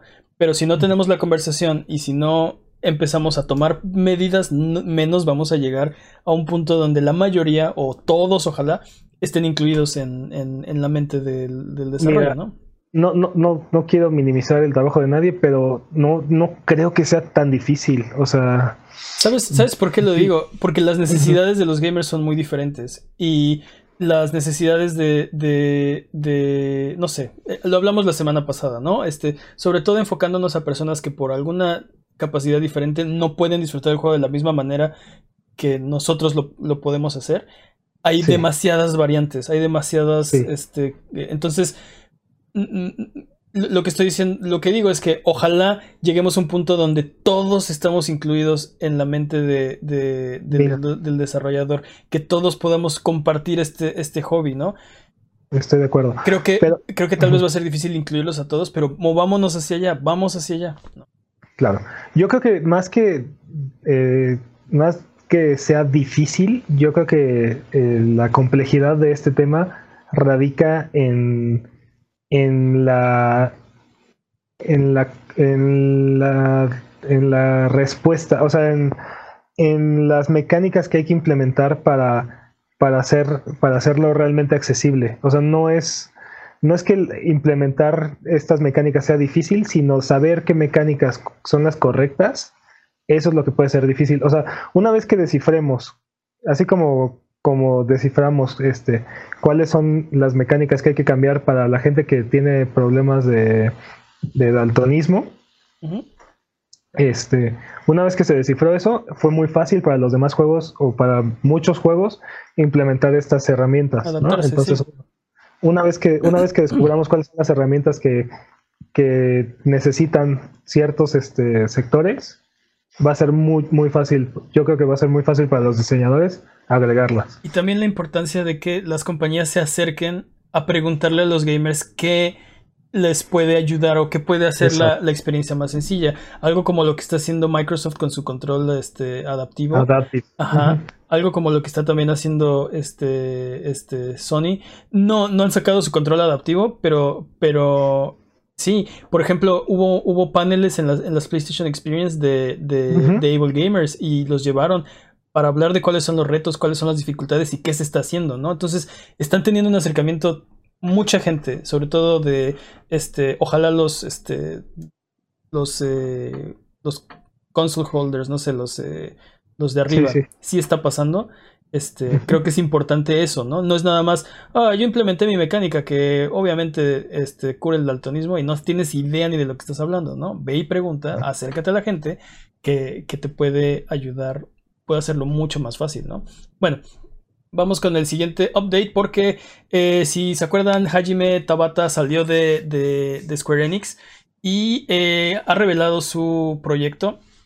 Eh, es un juego que se, que se basa en una realidad paralela donde es, un, es un juego de deportes y está como eh, relacionado está eh, con los Juegos Paralímpicos. Entonces es, ah, lo acaba de anunciar, está en desarrollo muy temprano y eh, no es un RPG. Eso hay que destacarlo. No, no, no, al revés. Es, un RPG, no es un juego de deportes. Ah, no es un juego de deportes, es un RPG. Ok, patraña sí. Entonces, este, vamos. Despatrañado. Despatrañado. Es el nuevo juego de Hajime Tabata, está en desarrollo muy temprano. Habíamos dicho que salió de, Square Enix. Eh, vamos a ver. Vamos a ver quién. Eh, bueno, vamos a ver qué, sale de él. qué, eh, cosa tan, qué cosa tan rara, ¿no? Antes de pasar a los este, rumores, dice GDMGYT: Me gusta la pizza con piña. Yo te apoyo. Cada quien su, cada quien su veneno. cada quien su propio veneno. Yo estoy de acuerdo. A mí me gusta la pizza con piña. Eh, vamos ahora con el speedrun de noticias. ¿Quién es el corredor de esta ocasión? Pero, pero, ¿no venían los rumores, señor? Ah, tiene razón, Melvin, que los rumores. Este. Sí, gracias, Jimmy. Cuando llegues a tu casa tendrá un piso extra. Ok. Eh, vamos con los rumores. Eh, oh, no, más arena, no. ¿Alguien se quiere aventar los rumores? Sí, sí, ya me los he hecho. Venga. Star Wars Jedi The Fallen Order. Este, bueno, para empezar, esta semana nos enteramos que existe. Y el jefe de Respawn dice que va a ser un juego single player sin microtransacciones. Oye, patrañas, creo que ya sabíamos que existía. Estoy segurísimo que sabíamos que existía. Mm, Pero, esta semana, esta semana. Pero, no, esta semana nos enteramos que existía por, por un leak, ¿no? En una, una imagen de, de una playera de Amazon, me parece, o algo así. Ok, patrañas para los. Esas son, esas son las patrañas. Son patrañas. ¿Cómo nos enteramos? Pero, pero espera, la parte, aquí, la parte aquí importante es que es un juego de Star Wars hecho por EA, bueno, por Respawn, pero sí. EA, que es hecho por player sin microtransacciones. Hecho, hecho, por Respawn. Hecho por Respawn, de la fama de Apex Legends y Titanfall. Publicado por EA, este, famoso por. Microtransacciones. Por estar muchas no, veces no, gal galardonado y, con la peor compañía de, de, no, de, del mundo. Pero no solamente eso, el año pasado, el año pasado dijeron que los single player games están muertos. Cierto. Y además que será de un solo jugador y no tendrá microtransacciones o multiplayer. Vamos a ver mañana, porque mañana en el panel de, de va a haber un panel de, de, este juego. Vamos a saber seguramente muchos más detalles. Vamos a ver. Yo. Ah, yo de lengua me echo un taco. Vamos a ver. No sé, pues la, la, verdad es que nada más por esas dos noticias, hype, o sea, Sí. el hecho de que esté hecho por Respawn Sí, hype. y hype, y luego single player y no microtransacciones, hype. Hype. Sí, Sí, sí, vamos sí, a A ver, a ver cuánto te dura. Yo no, yo no estaría, yo no subiría mucho el hype. vamos a ver mañana. Vamos a ver mañana. Muy pronto nos vamos a dar cuenta. Eh, ¿Qué más? el, el rapero Logic podrá aparecer en The Last of Us Part 2. Sí. Esto debido a una foto de eh, Neil Druckmann, eh, donde dice, se ve a Logic y a Travis Willingham. Y dice la foto, me divertí demasiado brutalizando a estos dos caballeros. Y salen con atuendos de mocap, de captura de movimiento. Este, quién sabe, ¿no? Rumor. quién sabe. Y luego, ah, esta, esta noticia, Horizon Zero Dawn está pues, prácticamente confirmado. Eh, ¿Alguien, ¿Alguien lo dudaba que iba a pasar? No, no, No. para nada, No, pero de hecho, el uno queda en un cliffhanger, entonces. ¿Pero cuándo? ¿Cuándo es la pregunta? ¿Cuándo? a ¿Ya ver, lo están la haciendo? actriz Sí, este, Jaina, ayúdame con el nombre, Jaina Ga- No, eh, Janina Gavankar. Ah, gracias. Filtró la existencia de la secuela de Horizon Zero Dawn a un fan durante la Star Wars Star Wars Celebration, Ujú. ¿No? Este, ahí, ahí ella estaba, eh, este, estaba platicando con este muchacho y le dice gracias por, gracias por meterme a él- Horizon él- Zero él- Dawn. él le dice a ella, él le dice a ella, gracias por introducirme como por adentrarme en Horizon Zero Dawn, ¿no? Sí, y, y la respuesta de ella "Ah, le va a ir mal. Solo, solo correr. a que veas la secuela, te vas a morir. Sí, Yo ella, sé algunos secretos, te vas a morir. ella le responde, solo espera que veas la secuela. De, wow, wow, wow, wow, ¿qué secuela? No, no, no, no está anunciada, no. O sea, obviamente iba a pasar. Horizon Zero Dawn vendió 10 millones de copias, más de 10 millones de copias. Obviamente Aparte- iba a haber Horizon 2. Ah, aparte, my gosh. aparte fue un cliffhanger, ¿no? Al final. Sí, sí.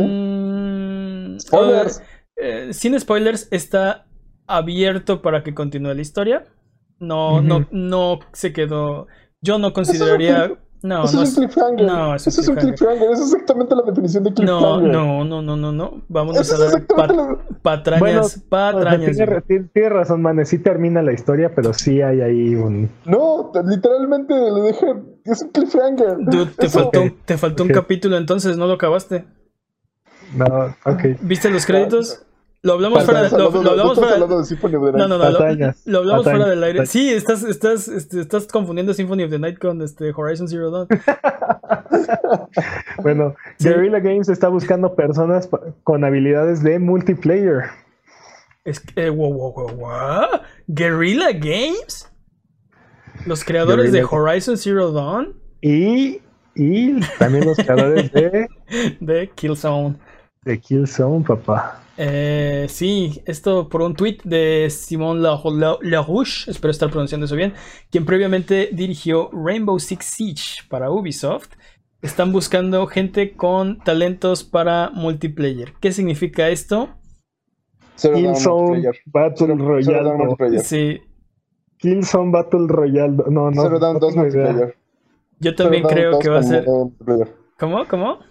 Horizon Zero Down Battle Royale. No, no, con modo multiplayer. ahí está, ya está confirmado. Ahí está confirmado. Horizon Zero Down 2 va a ser un Battle Royale.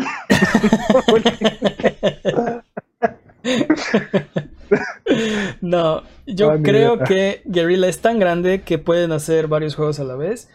Parece por lo, o sea, están buscando talento, entonces me imagino que están como empezando a, hacer un nuevo proyecto que me imagino por el timing vendrá después de Horizon Zero Dawn 2.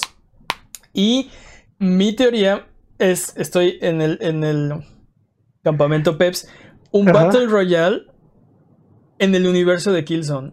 Y si yo, si yo tuviera que apostar, yo diría que no va a tener Killzone en el nombre. Va a ser tipo, va a ser lo que, exacto, lo que EA hizo con Apex Legends. ¿Tú crees que también crees que va a ser free to play? Yo creo que sí. Y si no es, y si no es free to play, oh, mira, Vamos a ver, vamos a ver. Todo esto es especulación, pero. Eh, Espera, es que hay, ahí tu comentario me deja así, me hace postularme varias teorías. Una, estás diciendo que prácticamente ya está terminando el ciclo de desarrollo de Horizon 2. Yo creo que lo están planeando para que sea. Eh, la siguiente exposure de PlayStation Now. Este, cerca de, cerca de. No, no estoy diciendo que, no estoy diciendo que, que está terminando. Yo creo que va a salir por ahí de 2021, tal vez. Pues al, inicio, al inicio del ciclo de PlayStation 5. Lo que pasa es que. Ah, a ver, no, hay, no, 5 confirmado. No tenemos. obviamente, obviamente va a haber PlayStation 5. Obviamente va a haber PlayStation 5. Va a haber este.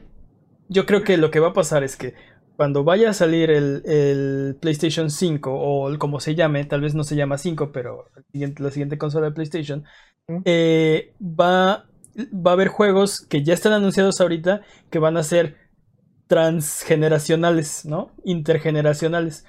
Eh, por ahí yo, yo creo que va a ser eh, The Last of Us 2. Ajá. Yo creo que tal vez Dead Stranding. Y tal vez ah. Ghost of Tsushima. Los tres tal, vez son intergeneracionales. ¿Te imaginas ese, ese launch este, lineup? No van a salir los tres al mismo tiempo, va a salir uno, van a salir escalonados, yo me imagino. Su, first party escalonado. Es, que este con eso, con eso Sony ganaría, metería el, el one two. Pero, pero ¿y luego qué hace? O sea, ya dio el one two y luego cómo, no, importa, cómo gana la batalla. ya tienes cuatro juegos. Entonces, imagínate este escenario. Otoño 2020 sale uno de estos tres, este, The Last of Us 2, y es intergeneracional para PlayStation 5. Después, en, primavera del, 2021, eh, sale eh, Dead Stranding. Para otoño sale eh, Ghost, of, Tsushima. Y para primavera del 2022, Horizon Zero Dawn 2. ¿Cómo te caería? Estaría bien, ¿no? Estaría bien. Sí, suena bastante bien. Este, bueno, lo escucharon aquí primero. Si se hace realidad, me deben todos una pizza con piña. Eh, ok. Vamos. Muy bien. Y esos fueron los rumores. Vamos ahora con el speedrun. Ahora sí. ¿Quién es el corredor de esta vez? El mismo de siempre. Tienes un minuto 30 peps. El speedrun, el speedrun de noticias, su personal best es. ¿Cuánto fue la vez pasada? ¿1.37 o algo así? Y llevas 7 minutos. No, vamos a, ver, vamos a ver cómo le va. Y. Tiempo. Sekiro vende más de 2 millones de copias en sus primeros 10 días en el mercado. Wow. Troy Baker no va a regresar en Borderlands 3. ¿Qué? qué? Ano 2000, no, 1800 se va de Steam.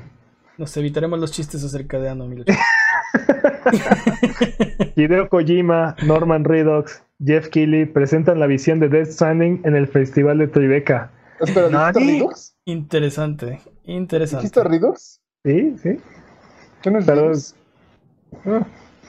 Jason West, cofundador de Infinity War y Respawn Entertainment, se une al equipo de Epic. Eso también está interesante. Hace rato eh, escuché hablar de, eso, ¿no? Este, ¿qué, significará para Epic?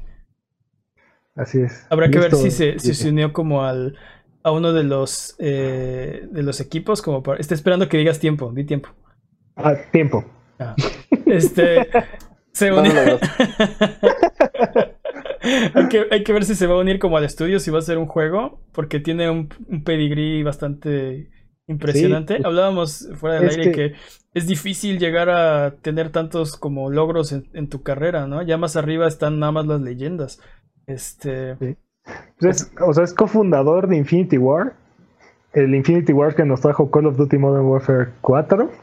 Ah, bueno, Modern Warfare. Estaba este, pensando en la película, perdón, es mi culpa por ser nuevo. Y, y también nos trajo, eh, es cofundador de Respawn Entertainment que creó este, Apex Legends y Titanfall. Es, mucho pedigrí. Mucho pedigrí. Vamos a ver qué pasa.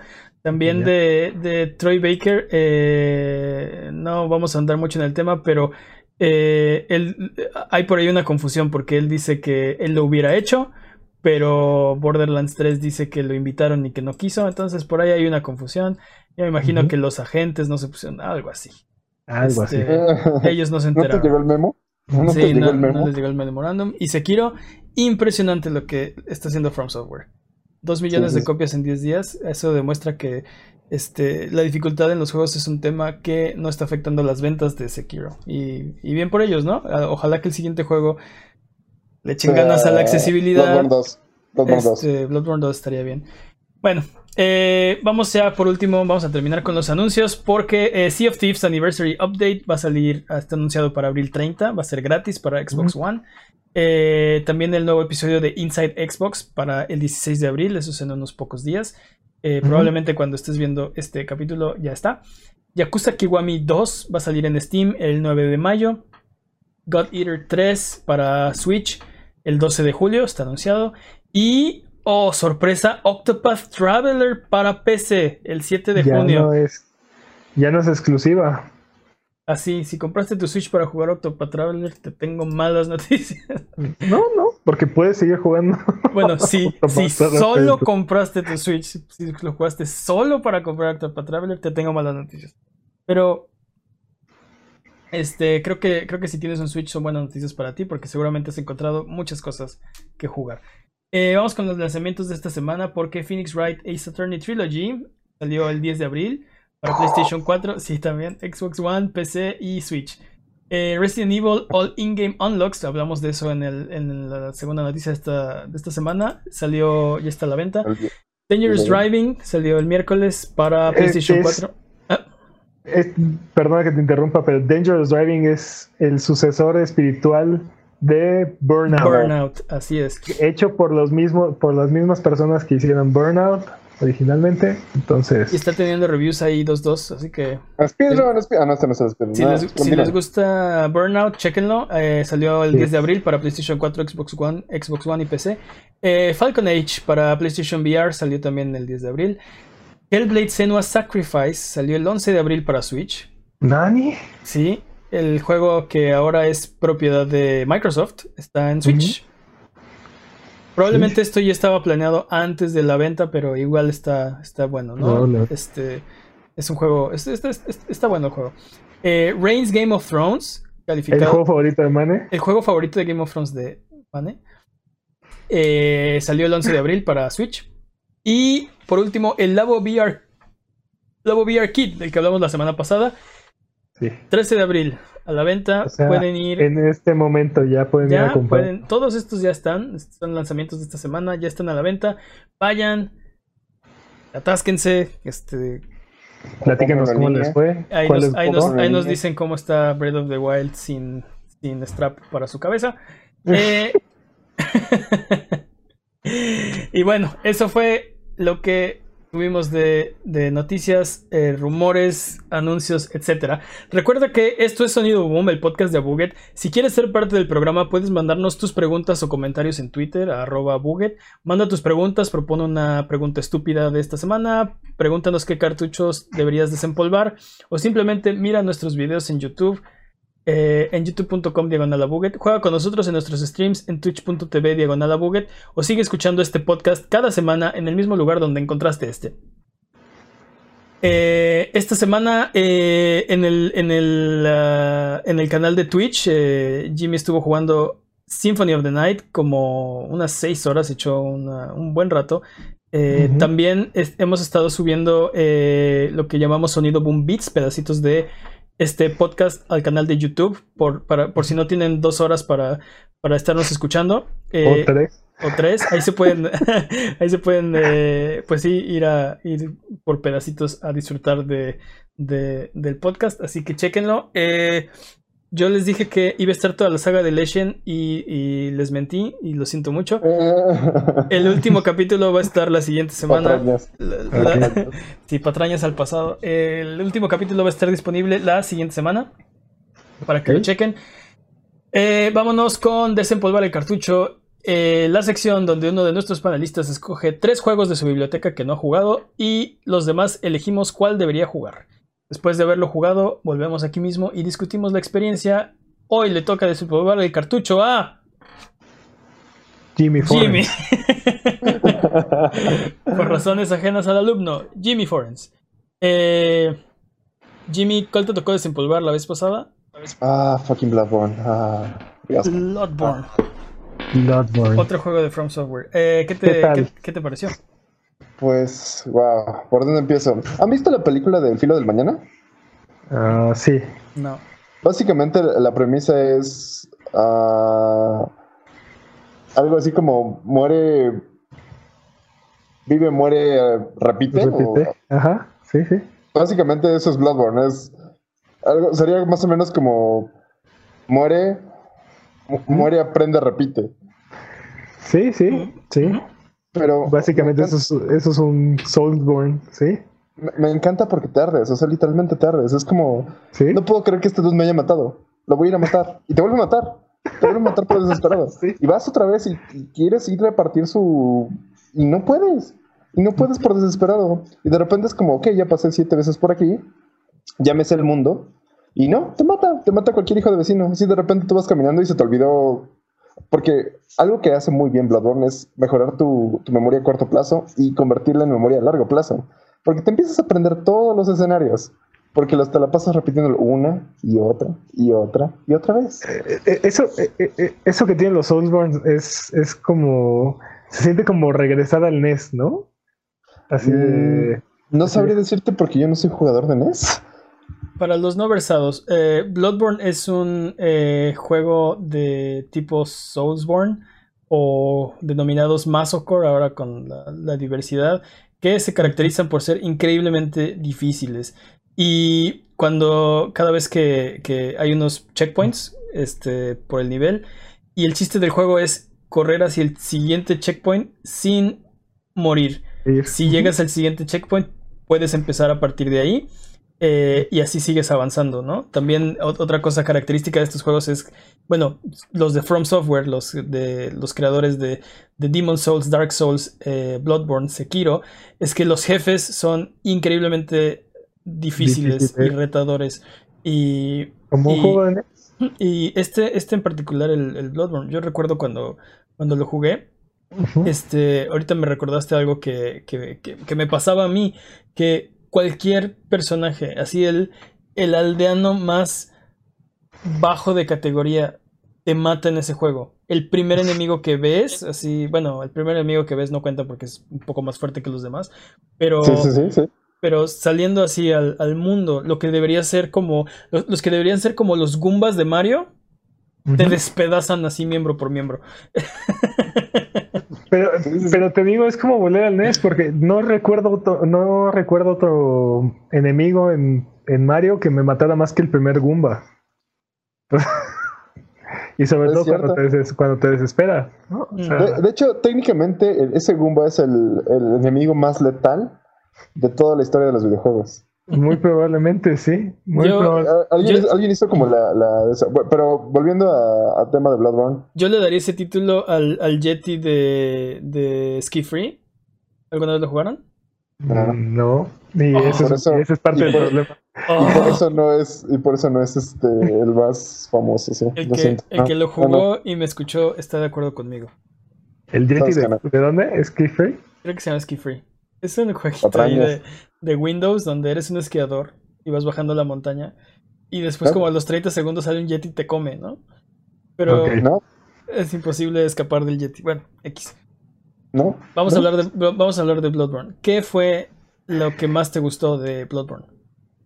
Ah, que neta tienes que jugar. Algo que yo llamo es hacer como cosas. No tienes que jugar con fuerza, tienes que jugar con ingenio. De repente es como. Había zonas en las que había como 25 enemigos. Y lo que tienes que hacer es como. Llegas, le pegas a uno, lo jalas, lo jalas, lo jalas, lo matas eh, como escondidas. Vas, te das una vuelta, empiezas a atacar a los otros por la espalda. Haces como muchas cosas interesantes. Ah, en el gameplay que tenía, este, al menos lo que pasaba era como aprendes a esconderte, aprendes a, ver cómo es como el la, la mecánica de los monstruos. De repente, ¿Mm? por ejemplo, antes era como un sí, voy a explorar, eh, hora de aventura, y vas y echas a correr así como, como Juan por tu casa y de repente te matan y dices, ok, no vuelvo a hacer eso. Y ahora ya como llevo más de 80 horas jugadas, de repente sí es como de, ok, vamos a hacer esto y vamos a empezar a llegas a una zona nueva y empiezas a caminar muy despacio y empiezas a mover tu cámara de, un lado para el otro, por ejemplo, así. Y, vas caminando despacio. De repente corres cuando crees que ya estás vacío y de repente escuchas un ruido y te, y te paras en seco. Y, y, volteas a ver de dónde viene el ruido y empiezas a hacer como, como estas actividades de, ok, despacio, despacio, despacio. Y de repente entras en pánico porque te rodean y tú empiezas a, a girar. Es lo único que haces, empiezas a girar. Empiezas a girar como loco. y no haces más que eso. Entonces llega un punto en el que dices, no, bueno, ya no voy a gastar mis curas, o no, bueno, ya no voy a gastar mis balas. No, las gastas, ya no importa. O sea, lo, más importante es sobrevivir. Y llega, llegan unos runs en de repente te dices, ok, lo único que quiero aquí es explorar. No me importa que pierda mi, mi, mi, moneda, que son este, la sangre que puedes recuperar, ¿no? De los monstruos, matarlos. Y hay veces en las que solo quieres ir a farmear este, eso, entonces te vas con más cuidado. Entonces hay veces en las que no te importa perder como hay veces en las que no te importa perder la vida y hay veces en las que no te importa perder las, las, cosas que ya tienes recuperadas porque son poquitas. Entonces es como un poquito de estrategia y, y, de repente va subiendo de dificultad. De repente es como, ok, estos enemigos los puedo matar ya de un golpe. Entonces ya sé que puedo, puedo matar al jefe. Entonces es como...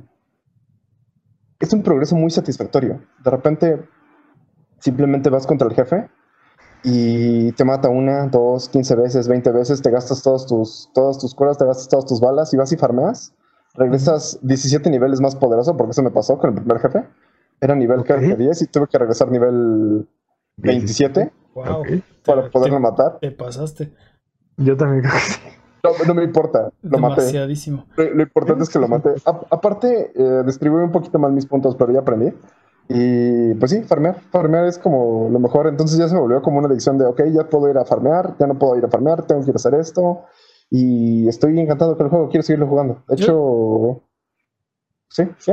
Tiene, tiene varias mecánicas interesantes este juego, diferentes de, de, eh, de, Dark Souls y bueno, y ahora de Sekiro.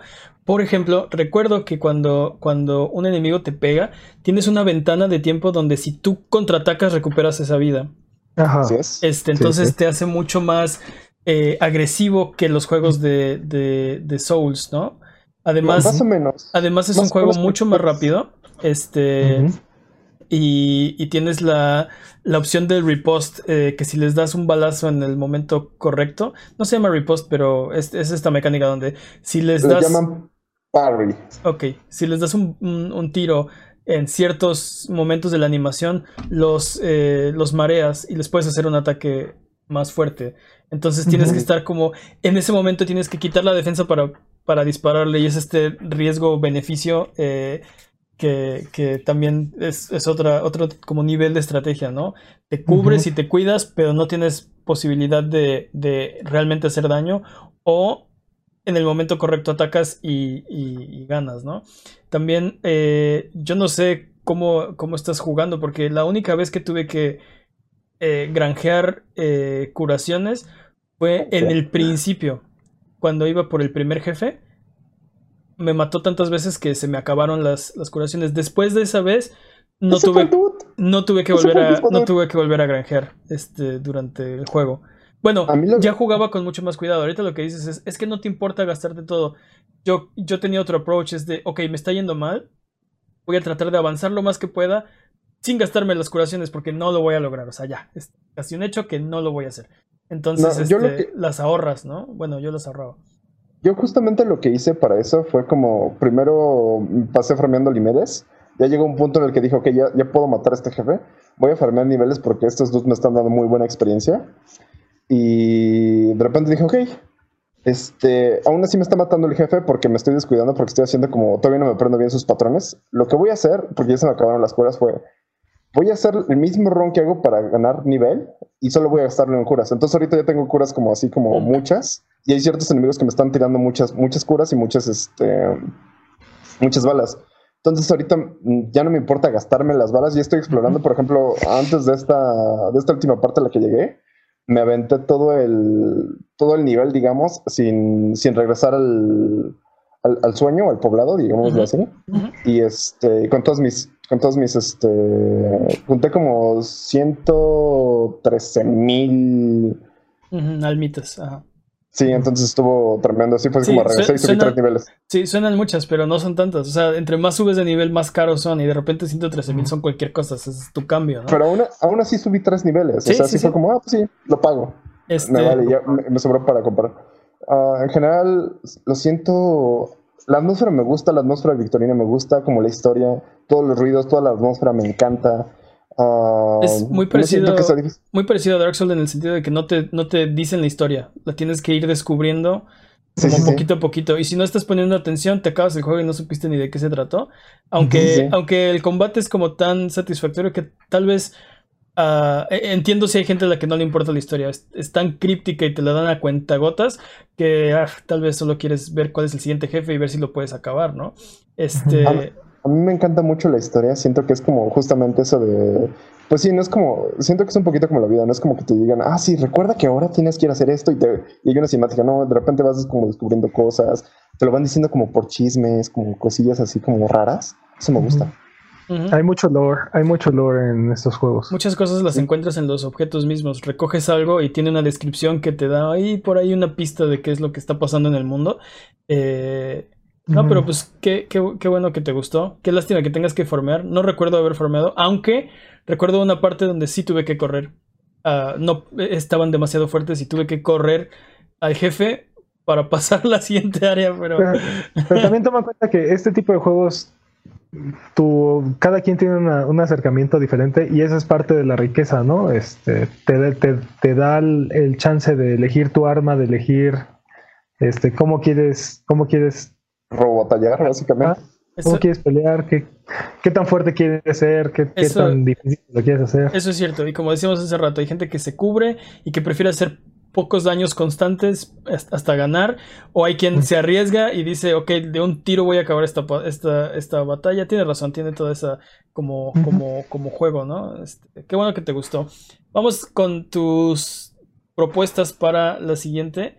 ¿Qué nos traes para para desempolvar esta vez? Uy, pues justamente ahorita ando como con todo. Básicamente Bloodborne salió porque quería jugar Sekiro, pero, no hay dinero. Sekiro. Entonces, quiero jugar este Shadow of the Colossus, pero tengo The Last Guardian. Este. Ori the Black Forest. Ese nada más lo quiero jugar porque lo quiero jugar. Y Son of the Enders. Porque son joyas y no los he jugado. The Last Guardian, Ori and the Blind Forest y Zone of Enders. ¿Tú qué opinas, Peps? Yo quiero saber qué tan fastidiado estás de los Metroidvanias. No me puedo cansar de los Metroidvania, o sea, ya, ya, lo descubrí, no me puedo cansar, me gusta mucho. pese a que, pese a que me tardé mucho en acabar Symphony of the Night. Este, me gustan. Si lo, jugaré otra vez. Si lo, otra vez. si lo vas a dejar a la mitad, pues entonces creo que este sí te va a gustar, ¿no? ¿De qué habla? Ya lo terminé. tengo, tengo videos para comprobarlo. Tengo videos para comprobarlo. Es chavo, chavo. Ok, pues lo subimos y lo subimos al canal y que te digan si lo acabaste o no. Pero a quién le vas a creer, llevamos horas diciéndote, dude, te falta la mitad del juego. No, no es cierto, ya lo acabé. patrañas, patrañas. Y vi los créditos también de Phantom Pain. Me tomó 20 minutos ese juego. Menos, no, creo que un poquito más. Creo que tal vez un poquito más porque sí camina mucho, ¿no? Es como. Entonces. Caminas muy despacio en el principio del juego. Tú dices Ori and the Blind Forest. Es tu propuesta. Mm, sí, ¿Sabes qué? Yo estoy de acuerdo. Y mi razón es porque eh, yo quiero jugar de Last Guardian, así que. y yo quiero jugar solo Enders, así es que. Así es que. Así está escrito. Por envidia. Por envidia de todo mundo, Jimmy jugará Ori and the Blind Forest y nos dirá cómo le fue la siguiente vez que le toque desempolvar un cartucho. ¿O no? Si ustedes tienen un cartucho que desempolvar y necesitan una excusa para darle una oportunidad a juegos que adquirieron y nunca exploraron, mándenos su lista y nosotros les decimos qué juego jugar aquí en Prime Time. Es hora de la pregunta estúpida de esta semana. Y la pregunta estúpida de esta semana dice así. Imagina que mueres y vas al infierno. Y el diablo te da dos opciones para eh, llevarte al cielo. Básicamente hace un trato contigo. Dice, eh, tienes una oportunidad de ir al cielo, pero tienes que sobrevivir a Raccoon City o a Ishimura. De, Dead Space. De Dead Space. ¿Cuál eliges? Ah, creo que solo hay una respuesta correcta. ¿Ah, sí? ¿Cuál es la respuesta correcta? Raccoon pues City. Pues me mato. Pues me mato, pues no. Raccoon City. Pues, pues Raccoon City. Ajá. Dime, Jimmy. Pues mira, pasas de dispararle las cabezas a dispararle a los, a los brazos. Y tienen más brazos las personas que cabezas. No solamente eso. Mira, Raccoon City es una ciudad infestada de zombies. Y el Ishimura es una nave espacial. Es una nave espacial perdida en la mitad de la nada, repleta de. ¿Cómo se llaman? Necro. Ajá, de necromorphs. Ajá. De necromorphs. Y básicamente este, monstruos horrendos eh, hechos de muertos. Sí. Sí, prefiero. Creo que prefiero. Prefiero enfrentarme a zombies en una ciudad a demonios, demonios este, no muertos en el espacio. Es una, es, es, es, es, una pregunta difícil porque lo que estaba pensando, como lo pensé ahorita que leí la pregunta, es que, bueno, ¿en cuál tendría más probabilidad de, de sobrevivir, no? Y en ese sentido, ah, no estoy seguro. Creo, creo que, creo que el Ishimura, fíjate. Bueno, quién sabe. Date cuenta, date cuenta que si te, si te muerden, o sea, si te muerden, ya zombie. Sí. Una mordida, zombie. Hay más probabilidades de, de, zombie que de que. O sea, Digo que no es canon realmente porque en los juegos hay muchas hierbitas y con las puras hierbitas y es más el, el spray este te curas. eso, es algo que también tenemos que delimitar, ¿no? Eh, va, va, a funcionar como, como canónicamente de una mordida y te infectas o como funciona el juego, que este, la hierbita verde es anti-zombie y, y fumarla, ¿o qué haces? Ah, este, untártela o no sé qué hacen con ella. Este, como que la masticas, ¿no? Como que la haces como que... Como haces, es una pasta. O algo así. Casualmente, casualmente la haces polvito y la colocas sobre, sobre un papel de ah, Lo que me estás diciendo es que preferirías el placer de Recon City por las hierbas que el Ishimura. No, no, no, la cosa es que la, cosa es que los la cosa es que los demonios no muertos, este, mutantes de varias este, extremidades que, que realmente se acercan a ti de manera este, estrepitosa, me resultan mucho más aterradores que los zombies que se mueven lentamente. Ahora, supongamos. Quiero, aclarar otra, quiero aclarar otra cosa. Ajá. En, en Recon City, la, historia es que básicamente tú quedas atrapado, o sea, cuando lo juegas quedas atrapado por X o Y razón. Tú serías tú. Tú lo único que buscas es sobrevivir. No harías las mismas condiciones que pasan. Lo mismo pasa en el Shimura. La única razón por la que este dude va ahí es porque su novia le, básicamente le mandó un, un, email y le dijo que le gustaría verlo. Fin. No, pero hay un, hay un. Es el inicio del juego. Es el inicio del juego, sí, son los primeros tres ah, segundos. Qué bueno que no dije el spoiler, perdón, pensé el spoiler. Pero hay una, hay una precuela de, de, Dead Space, no me acuerdo cómo se llama, es una película. Ah, cierto, una caricatura. Este, ah, ¿Cómo se llama? me acuerdo cómo se llama. Se llama Dead Space Patrañas. Ok.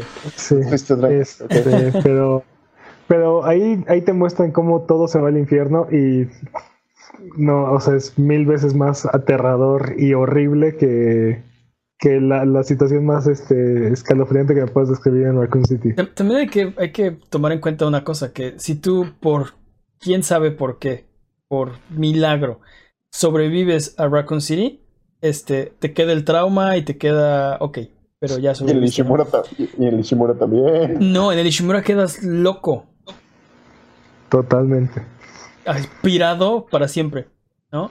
Bueno, pero, de hecho, estás, de hecho estás como estás como afectado, ¿no? De modo, de modo que ya no sabes si lo que estás viendo es la realidad o son tus, fantasías baratas de, o sea, hay, en, en, el en el no, bueno, en, en, Dead Space 2 este el personaje queda este totalmente loco, este, afectado. Inspirado, la palabra que buscas es inspirado. Sí, o sea, así, empiezas, así, empiezas el juego, ¿no? De las experiencias que viviste en el Dead Space 1, sin spoilers, eh, eh, es imposible que no te vuelvas uh, completamente loco.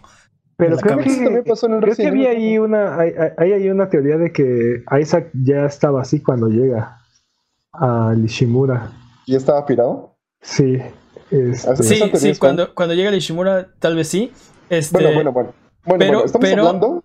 Estamos hablando de que queremos elegir entre Raycon City y Shimura. si no estamos pirados nosotros, creo que no, ya cumplimos ese no, requisito. No, no, no, es que supongamos que sobrevives, este, cómo quedas, o sea, cómo quedas peor, ¿no? Es, no, pero es que aparte, o sea, como te digo, en la precuela de Dead Space, este, todo lo que sucede, sí, o sea, empieza, todos empiezan como a volverse locos. O sea, el primer síntoma es empezar, es como locura.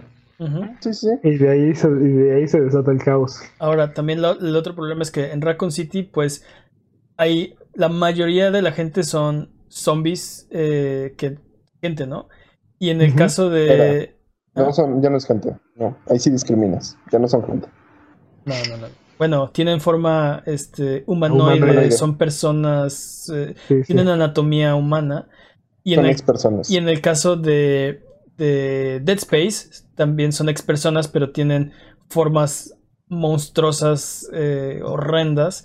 Entonces, por un lado, tal vez te sería más fácil eh, dispararles porque no parecen humanos. Eh, Sí, y, te digo, la primera, o sea, la primera parte son estas cosas, son estas cosas mutantes, y la segunda parte es que estás perdido en el espacio. Pero supongamos que, supongamos que el diablo te da una salida y que no está nada más jugando contigo. Este, y hay una forma de salir del Ishimura, ¿no? Como, como la, el objetivo que tienes al inicio de Dead Space es, pues. O sea, es legal. Lo que me estás diciendo es que es legal. Sí, supongamos que es legal. Es, es que el, yo creo que yo creo que el diablo es legal. Es, es, es legal, es legal malo, ¿no? Es lawful evil si le ganas en un concierto, en un duelo de rock, te deja ir. Pero tiene 10 manos. ¿Cómo sabes que fue a, Georgia? sí, exacto. Este, si le ganas una partida de ajedrez, te deja ir. Este, o sea, si me explico, es, es, es, es legal. ¿no? Sí, pero pues no, chavo, ¿no? Estás, estás en otro nivel. No le vas a ganar. Entonces, supongamos que es legal. Hay una forma de salir del Ishimura y, de, salir de Raccoon City. Espacio. ¿Eh? Estás perdido en el espacio en medio de la nada. Ok, pero hay un escape pod o hay algo ahí. Puedes salir, ¿no? Esa es la. Entonces, ¿cuál sería peor? A ver, vamos a, vamos a cerrar. Jimmy, ¿tú qué opinas? Yo opino que tengo más posibilidades en Ishimura. Es más chiquito que una ciudad. ¿Tú, Peps? No, lo, lo, que me digas de Lishimura, Raccoon City, creo que es mejor opción. Un millón de veces. Solo tengo una duda. Peps, ¿acabaste, ¿acabaste Dead Space? No. Ah, eso explica todo. Ahora, el, el problema de, el problema que tenemos nosotros tres es que eh, si estuviéramos en Raccoon City, no somos eh, de STARS, no somos Special Tactics and Rescue Service o Rescue Squad, dependiendo del juego. No somos ingenieros de Lishimura tampoco. Este, aunque fuéramos ingenieros, la tecnología acá espacial futurista, o sea, estamos fritos. ¿Cuál sería peor, no? Estás, estás, en, estás en el Ishimura y no tienes idea cómo funciona nada, o estás en Raccoon City y no tienes idea cómo defenderte, ¿no? Estadísticamente. Estadísticamente, el área de Ishimura, la cantidad de zombies por metro cuadrado es. Sobreviven más personas a Raycon City que a Ishimura. Sí, totalmente. Estadísticamente. Pero también hay más población en Raycon City que en el Ishimura. También. También. Pero, definitivamente la estadística no, no favorece nada al caso de Ishimura. Tampoco Raccoon City, tampoco Raccoon City. ¿Cuánta gente se salva? Hablemos proporcionalmente.